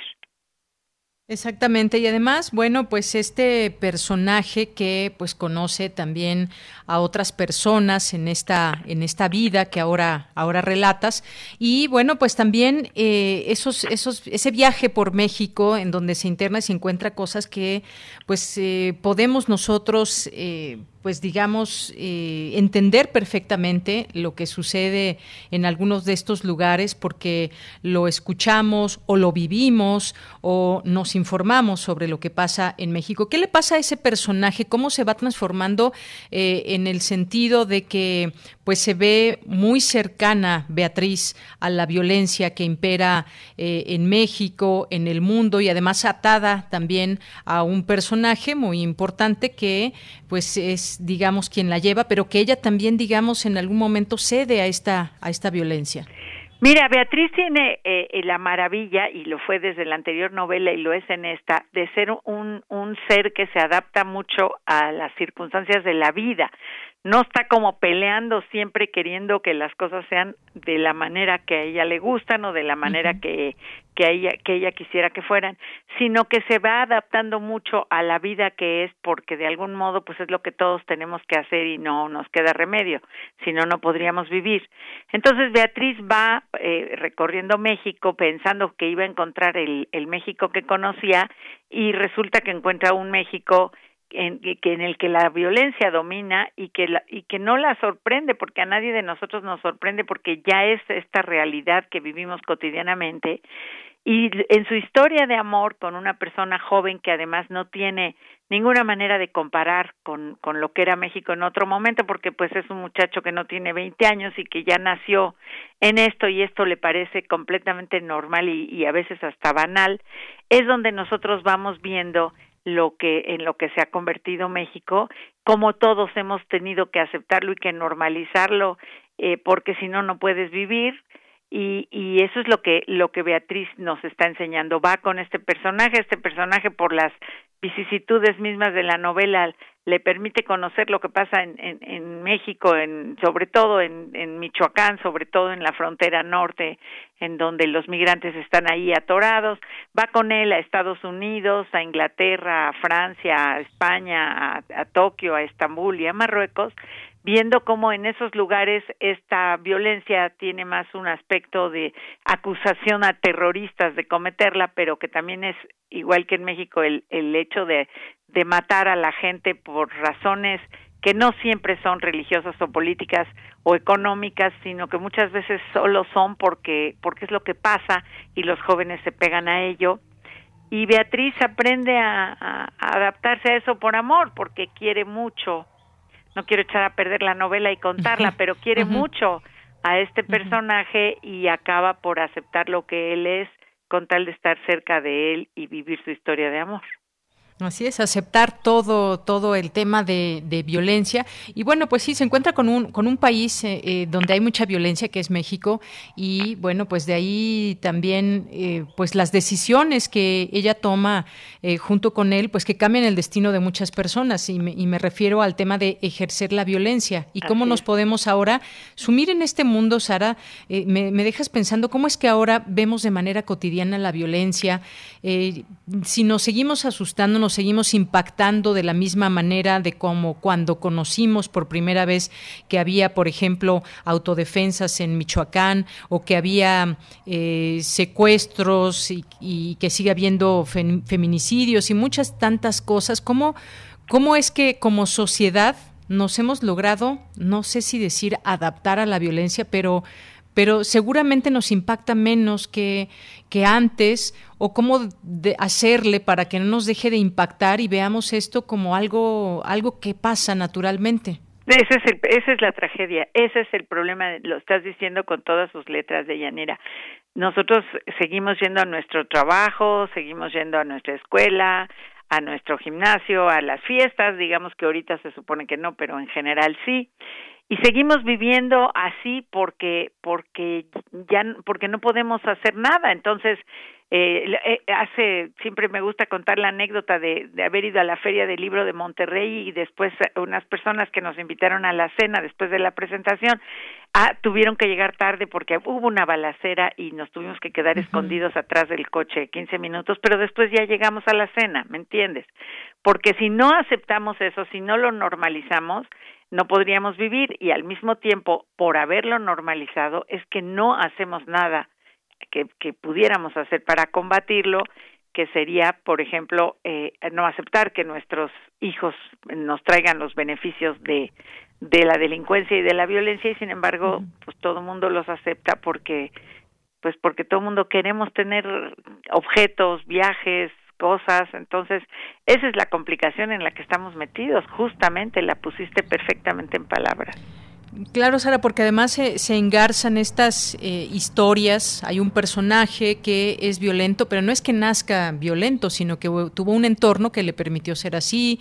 Y bueno, pues si el padre, o, o, o, por ejemplo, hoy en día nos podemos a pensar qué papel juegan eh, las madres en todo esto, la familia de un delincuente, si pues están enterados de todo y lo normalizan, o, o realmente qué sucede. O hay un intentar eh, cambiar esa realidad para quien está llevando a cabo estas acciones y que pues bueno si no esto me impacta mucho que dice si no lo normalizamos no podríamos vivir y eso es eso es terrible porque pues es lo que está pasando es lo que tenemos hoy en día y, me dejas la reflexión de, de cómo es este México y pero qué vamos a hacer con este México y con nosotros como individuos que rechazamos la violencia pero al tiempo la estamos normalizando.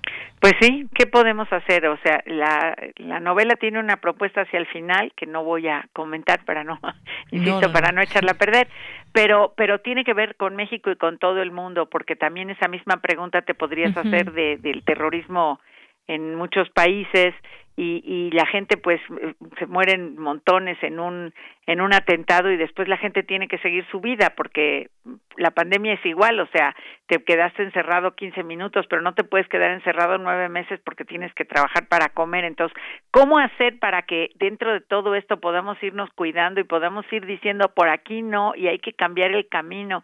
Pues ese es precisamente eh, el tema. La novela no es un ensayo, no va a dar, eh, digamos, una respuesta o una solución.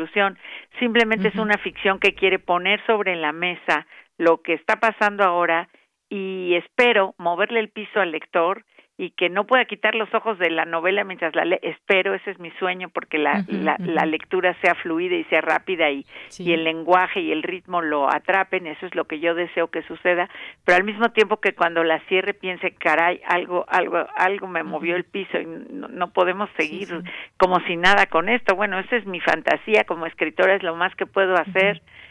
Eh, como como madre de familia, como socióloga de la UNAM, pues también he hecho algunas propuestas para que eso eh, se pudiera modificar, pero híjole, e, es muy difícil cuando cuando tanta gente recibe beneficios de estos hechos o por lo menos si no beneficios concretos no quiere tener bronca con los delincuentes, ¿no? Así es, es toda una cadena muy difícil de romper, es una cadena que se hace cada vez o parece ser que está muy fuerte y cómo romperla o por dónde empezar, eh, ahí la cuestión. Y bueno, pues sí, efectivamente es una lectura muy fluida. Yo les recomiendo de verdad este libro a todos los que nos están escuchando, Demasiado Odio, de Editorial Océano, de Sara Sefcovic, que pues está con nosotros. Ella misma nos ha platicado un poco de esta, de esta novela, sin decirnos el final no decimos nada del final, pero tienen que leerla, tienen que leerla. Sara, pues un abrazo muy grande para ti. Muchas gracias, Deyanira. Y sí te quiero decir una cosa, toda mi esperanza está puesta en la sociedad, de abajo para arriba. No esperemos que el gobierno lo resuelva. Esto nos toca a nosotros, a los ciudadanos. Claro que sí. Coincido contigo, Sara. Un abrazo, hasta luego. Gracias, muchas gracias. Buena tarde. Muy buenas tardes. Bien, pues demasiado odio de Sara Sefcovic, perdón, pero me cuesta trabajo el apellido, pero eh, pues lo recomendamos y que además genere mucha, mucha discusión, mucho debate sobre este tema de la violencia y tenemos que romper en algún momento esa, esa cadena que se ha hecho de, de violencia en México y en el mundo también, pero empecemos por casa. Continuamos. Relatamos al mundo. Relatamos al mundo.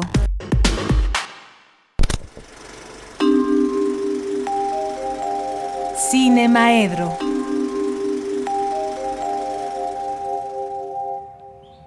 Carlos, ¿cómo estás? Muy buenas tardes. Qué gusto estar aquí. en la que va a ser nuestra nuestra última este participación de este año participación 2020. del año, hombre, se va. Qué barbaridad. Se acabó y bueno, pues hay que tomar vacaciones. Sí, hay que despejarse un poco la mente. Sí, no, no, y la verdad es que la vida online ha sido muy cansada. Entonces, sí, sí. Este, hay gente que piensa que porque estuvimos mayormente en casa eh, fue mucho más tranquilo el trabajo y, no. tiene unas exigencias mayores.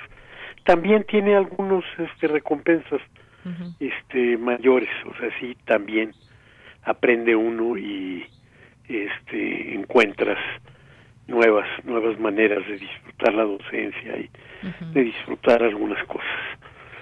Pero bueno, pues tenemos que que este continuar. Nos llegan las vacaciones, es hora de desearle a todo el auditorio eh, que tengan buenas celebraciones sin sin este sin arriesgarse, sin arriesgar a la familia, cuidándose, cuidándose mucho. Y sobre todo que el próximo año sea generoso para todos sea un gran año para la salud, para el amor, para el trabajo, para todo. Aunque, tal y como tú y Sara Sefcovic, pienso que eso lo construimos desde abajo. Entonces, si queremos que este que todo sea mejor el año que entra, tenemos que poner de nuestra parte. No podemos estar esperándonos por ahí a, a ver cómo nos cae. Sin duda alguna. Fíjate que, bueno, pues yo supongo que, este, más bien no supongo, sé que, hemos estado hablando todos estos, este, semanas, meses y días, sobre todo ayer se cumplieron eh, los 250 años del nacimiento de Ludwig van Beethoven y pues es alguien de una trascendencia indudable por donde le busquemos. Y para el cine, por supuesto, que es uno de las de, la, de los personajes de mayor importancia, ¿no? Casi podría yo decir, no me acuerdo de este la manera en la que se musicalizaba el, el cine mudo, y yo creo que desde ahí eh, cuatro notas de la quinta de, de Beethoven se convirtieron en un icono auditivo para todo mundo, ¿no? Chaca cha y todo el mundo sabe que estamos esperando algo. Es un tema de suspenso, es un tema del miedo, es un tema del terror. Y para el, el cine quedó marcado con esas con esas cuatro notas. Y a la fecha se siguen utilizando. Y, cuando las oímos de alguna manera entramos en tensión si estamos en la en la sala de cine o ponemos una mayor atención sabemos que algo va a pasar si lo oímos en nuestra pantalla pequeña que es la que nos ha ayudado a sobrevivir ahora que que no hemos podido salir a las salas de cine. Pero la importancia de, de Beethoven es mayor, mucho más allá. ¿no? El, una, una revisión rápida en este en la base de datos más importante del, del cine mundial me arrojó que más de dos mil películas tienen la música de Beethoven. Entonces, imaginarse nada más es, es un universo que quién sabe cuándo terminaría uno de explorarlo, ¿no? Y entonces abordar qué es lo que ha pasado en el cine, pues nos da también otras, no creo que ha sido lo más, este, lo más gratificante de la filmografía sobre él, pero bueno, pues este incluso algunos de los grandes grandes grandes cineastas este se acercaron a hacer piezas biográficas sobre Beethoven Abel Gans por ejemplo que ya había hecho un este Napoleón que es una de las obras monumentales del este del cine y pienso también alguien más este cercana en el tiempo es Agnieszka Holland que también nos este, nos dio una biografía de de Beethoven. Eh, sin embargo eh, pues a mí qué sé yo la este la en la película de Kubrick este Naranja Mecánica eh, no sería esa la misma película si no estuviera el tema de el canto a la, alegría, el, el canto a la humanidad de la, de la coral de la novena sinfonía, como una de las partes fundamentales de la película, tanto por el uso que le da uno de los personajes, como por el mal uso que le dan los psiquiatras para modificarle la conducta a este personaje. Sin embargo, a mí en particular la parte que más me este me interesa de este de la, toda esta filmografía beethoveniana es la que tiene que ver con la tercera sinfonía, con la heroica.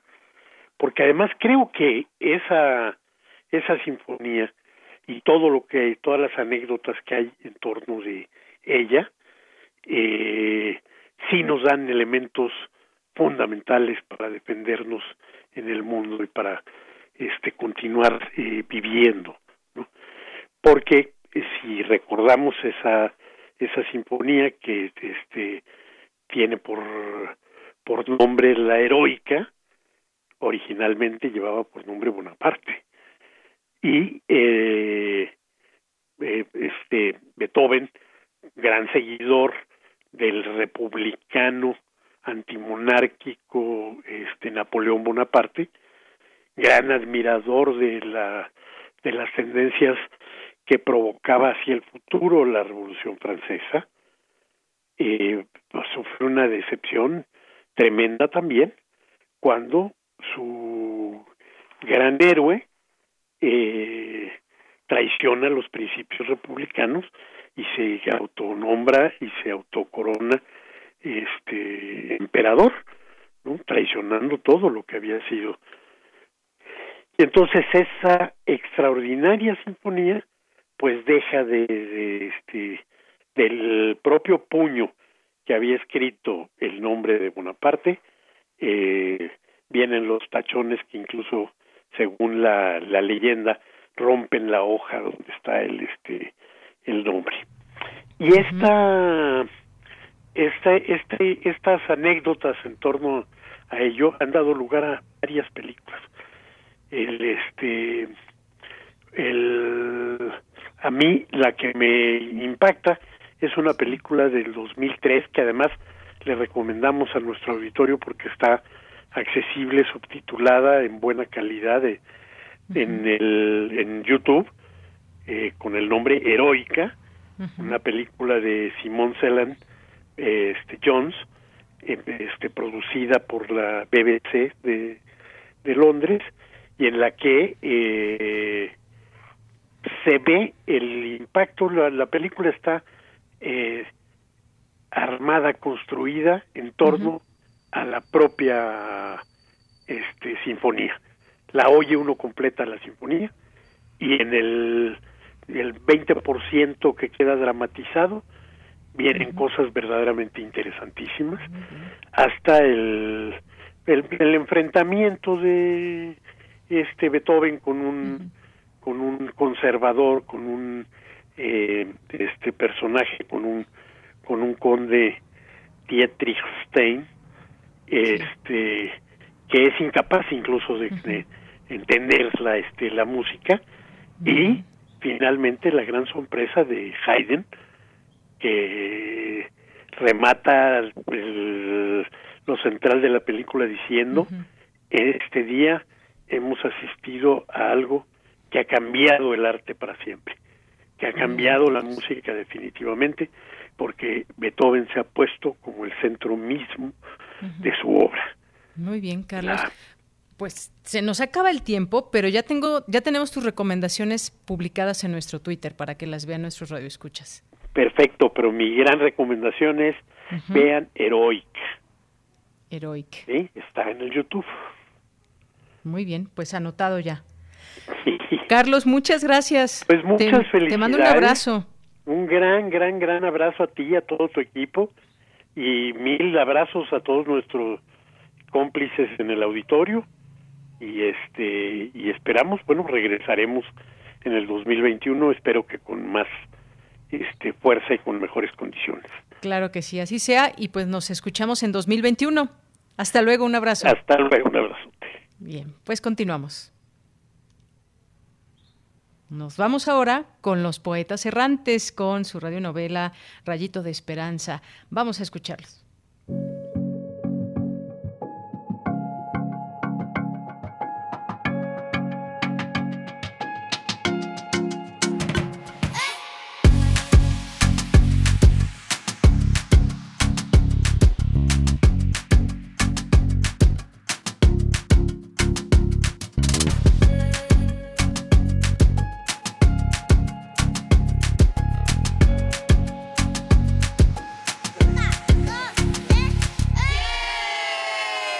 Ya llegó la jugarreta. ¿Juegas? La jugarreta, en alianza con UNICEF.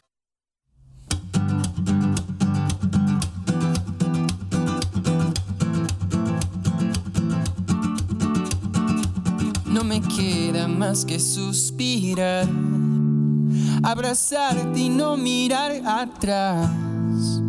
Pues si el tiempo sabe perdonar, porque yo no te puedo olvidar. Gracias. ¿Acabaste, José Luis? Ya compré todo. Vámonos, Walter. ¿Cuántas veces te he dicho que te pongas la mascarilla, hombre? Walter, tenés 20 años. El COVID solo afecta a los mayores. Ponete la mascarilla o te vas caminando. Ya, ya está.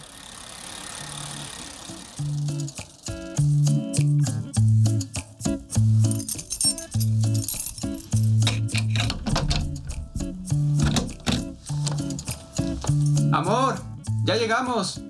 Esperen, los desinfecto. Ay, María. Los dos son igual de miedosos. Date vuelta, José Luis. Listos. Vayan a lavarse las manos. Walter, dame las cosas para lavarlas. Gracias, amor. Yo acuesto a Josecito. Florecita. Estoy arriba. ¿Cómo les fue? ¿Te maquillaste, Flor? Sí, María me enseñó.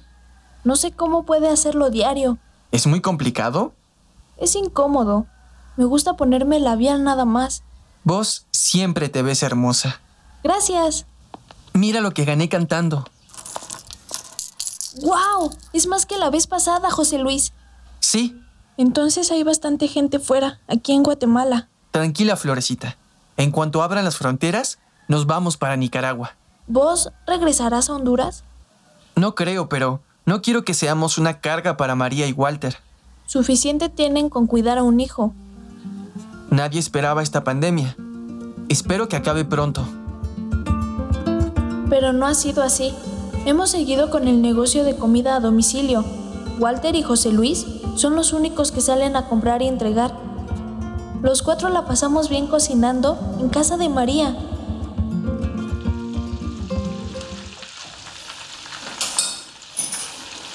Si vos no hubieras interrumpido la boda, no sé qué sería de nosotros, Walter. Nos hubiéramos tenido que quedar con el ex de María. Pero aquí estamos. Walter, vos solo pica la verdura, ¿sí, amor? ¿Por qué? Eres el mejor haciéndolo, amigo.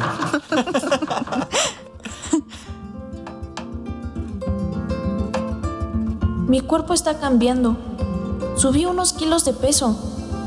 José Luis dice que me veo hermosa, pero no me gusta verme al espejo. No pasa nada. Es normal porque estamos poco activas en casa. Me veo horrible, María. Eres hermosa. Tu cuerpo es único, Flor. Pero me veo más morena. Así es nuestra piel. Y es bellísima porque nos recuerda nuestras raíces. Es cierto, pero el sobrepeso es peligroso, sobre todo ahora con el COVID. Desde mañana comemos más balanceado y hacemos ejercicio, ¿te parece? Sí, me siento más bonita estando delgada. Es la idea que nos han vendido, Flor. Pero no se trata de bajar de peso, sino de estar saludables. Además, la belleza siempre cambia. ¿Cómo? En otros países consideran bellas otras cosas. A mí no me gustan mis dientes torcidos y dicen que en Japón les encantan así. También en otras épocas. En las pinturas se ve que los reyes tenían sobrepeso. Sí, era símbolo de riqueza. A lo mejor nos estamos convirtiendo en reinas, María. Vení, Flor. Mírate al espejo. Estás hermosa. Lo importante es que yo me sienta así. Si nos amamos tal y como somos, el mundo tendrá que aceptar que la belleza viene en todos los tamaños, formas y colores. No sé qué haría sin ti, María.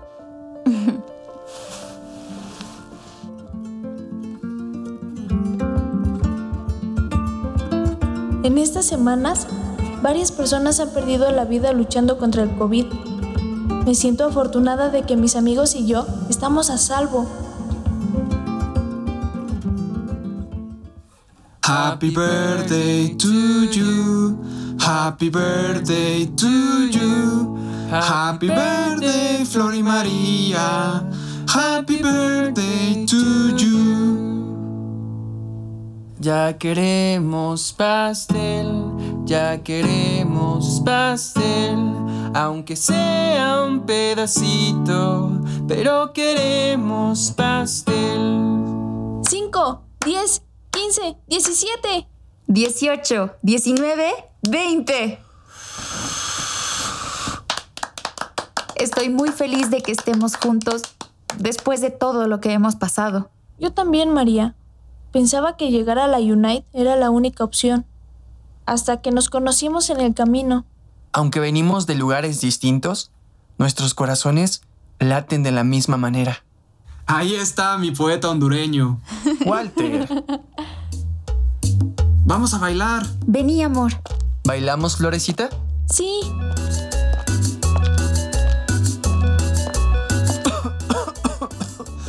¿Pepe? ¿Estás bien, José Luis? Sí. Solo estoy algo cansado. Ve a dormir, hombre. José Luis comenzó a tener cada vez más síntomas. Ahora está solo en una habitación. Tiene 10 días que solo hablamos a través de la puerta. Estoy bien, Flor. ¿Tomaste el medicamento? Sí, ya no tengo fiebre, pero me siento débil. ¿Débil? Tocando todo el día la guitarra. Me ayuda. Escucha. Te quiero prometer que nunca te voy a faltar. Quisiera poder hacer que mis huesos duraran más. Y mira a tu alrededor. Si todo cambia, yo no lo haré. Ay, Pepe, nadie puede prometer eso. Lo sé. Nada es para siempre. Pero aún sabiendo que tus ojos son impermanentes, disfruto de ellos. Disfrutabas. Perdóname, Flor. Debí de haberme cuidado más. Los puse en riesgo. Estamos bien. Lo importante es que vos te recuperes. ¿Imaginas que esta pandemia hubiera pasado cuando íbamos camino a los Unite? Ya era peligroso sin virus. ¿Cómo estarán los chavalos de los albergues de México? Si algo tienen, es fuerza y fe. Estarán bien. Te quiero. Yo más. En los noticieros hablan de algunas vacunas que están desarrollando para prevenir el COVID. Siento que todo mejorará pronto. La, los medios de transporte tiene una mezcla aproximadamente de, de 15. Uh, eso va a tardar años. Qué pesimista, Walter. Por más pequeño que sea, es un rayito de esperanza. Flor, mañana por fin podés abrazar a Pepe de nuevo. Sí.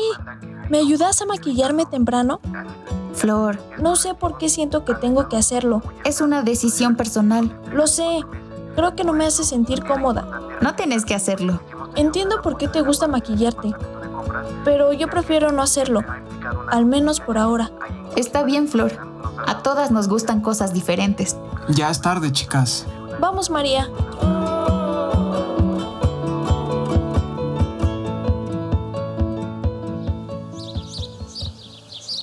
¿Listo, José Luis? Ya podés salir, amigo. Ya no soy contagioso, ¿verdad?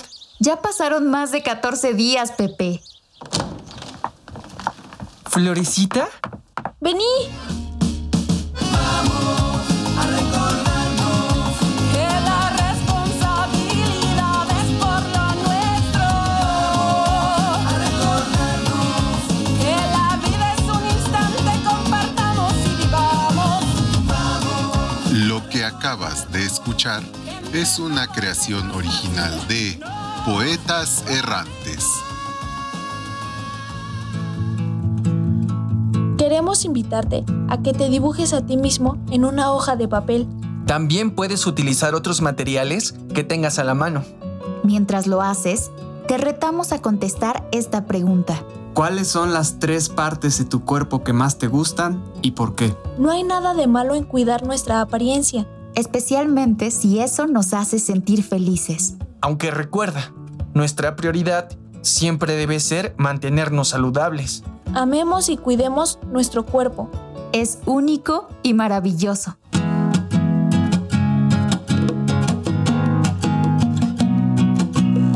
Participamos en este programa Dana Ramos, Leslie Estrada, Dan Alba, Alejandro Tiscareño, Adrián Antonio, Arturo León, Lupita Buenrostro, Gabriel Gutiérrez y Marta Romo. Poeta soy, errando voy, buscando el sonido que dejó tu voz, mi corazón, alcanzando el tuyo es un destino decidido, escúchame. Poetas errantes. La jugarreta, en alianza con UNICEF.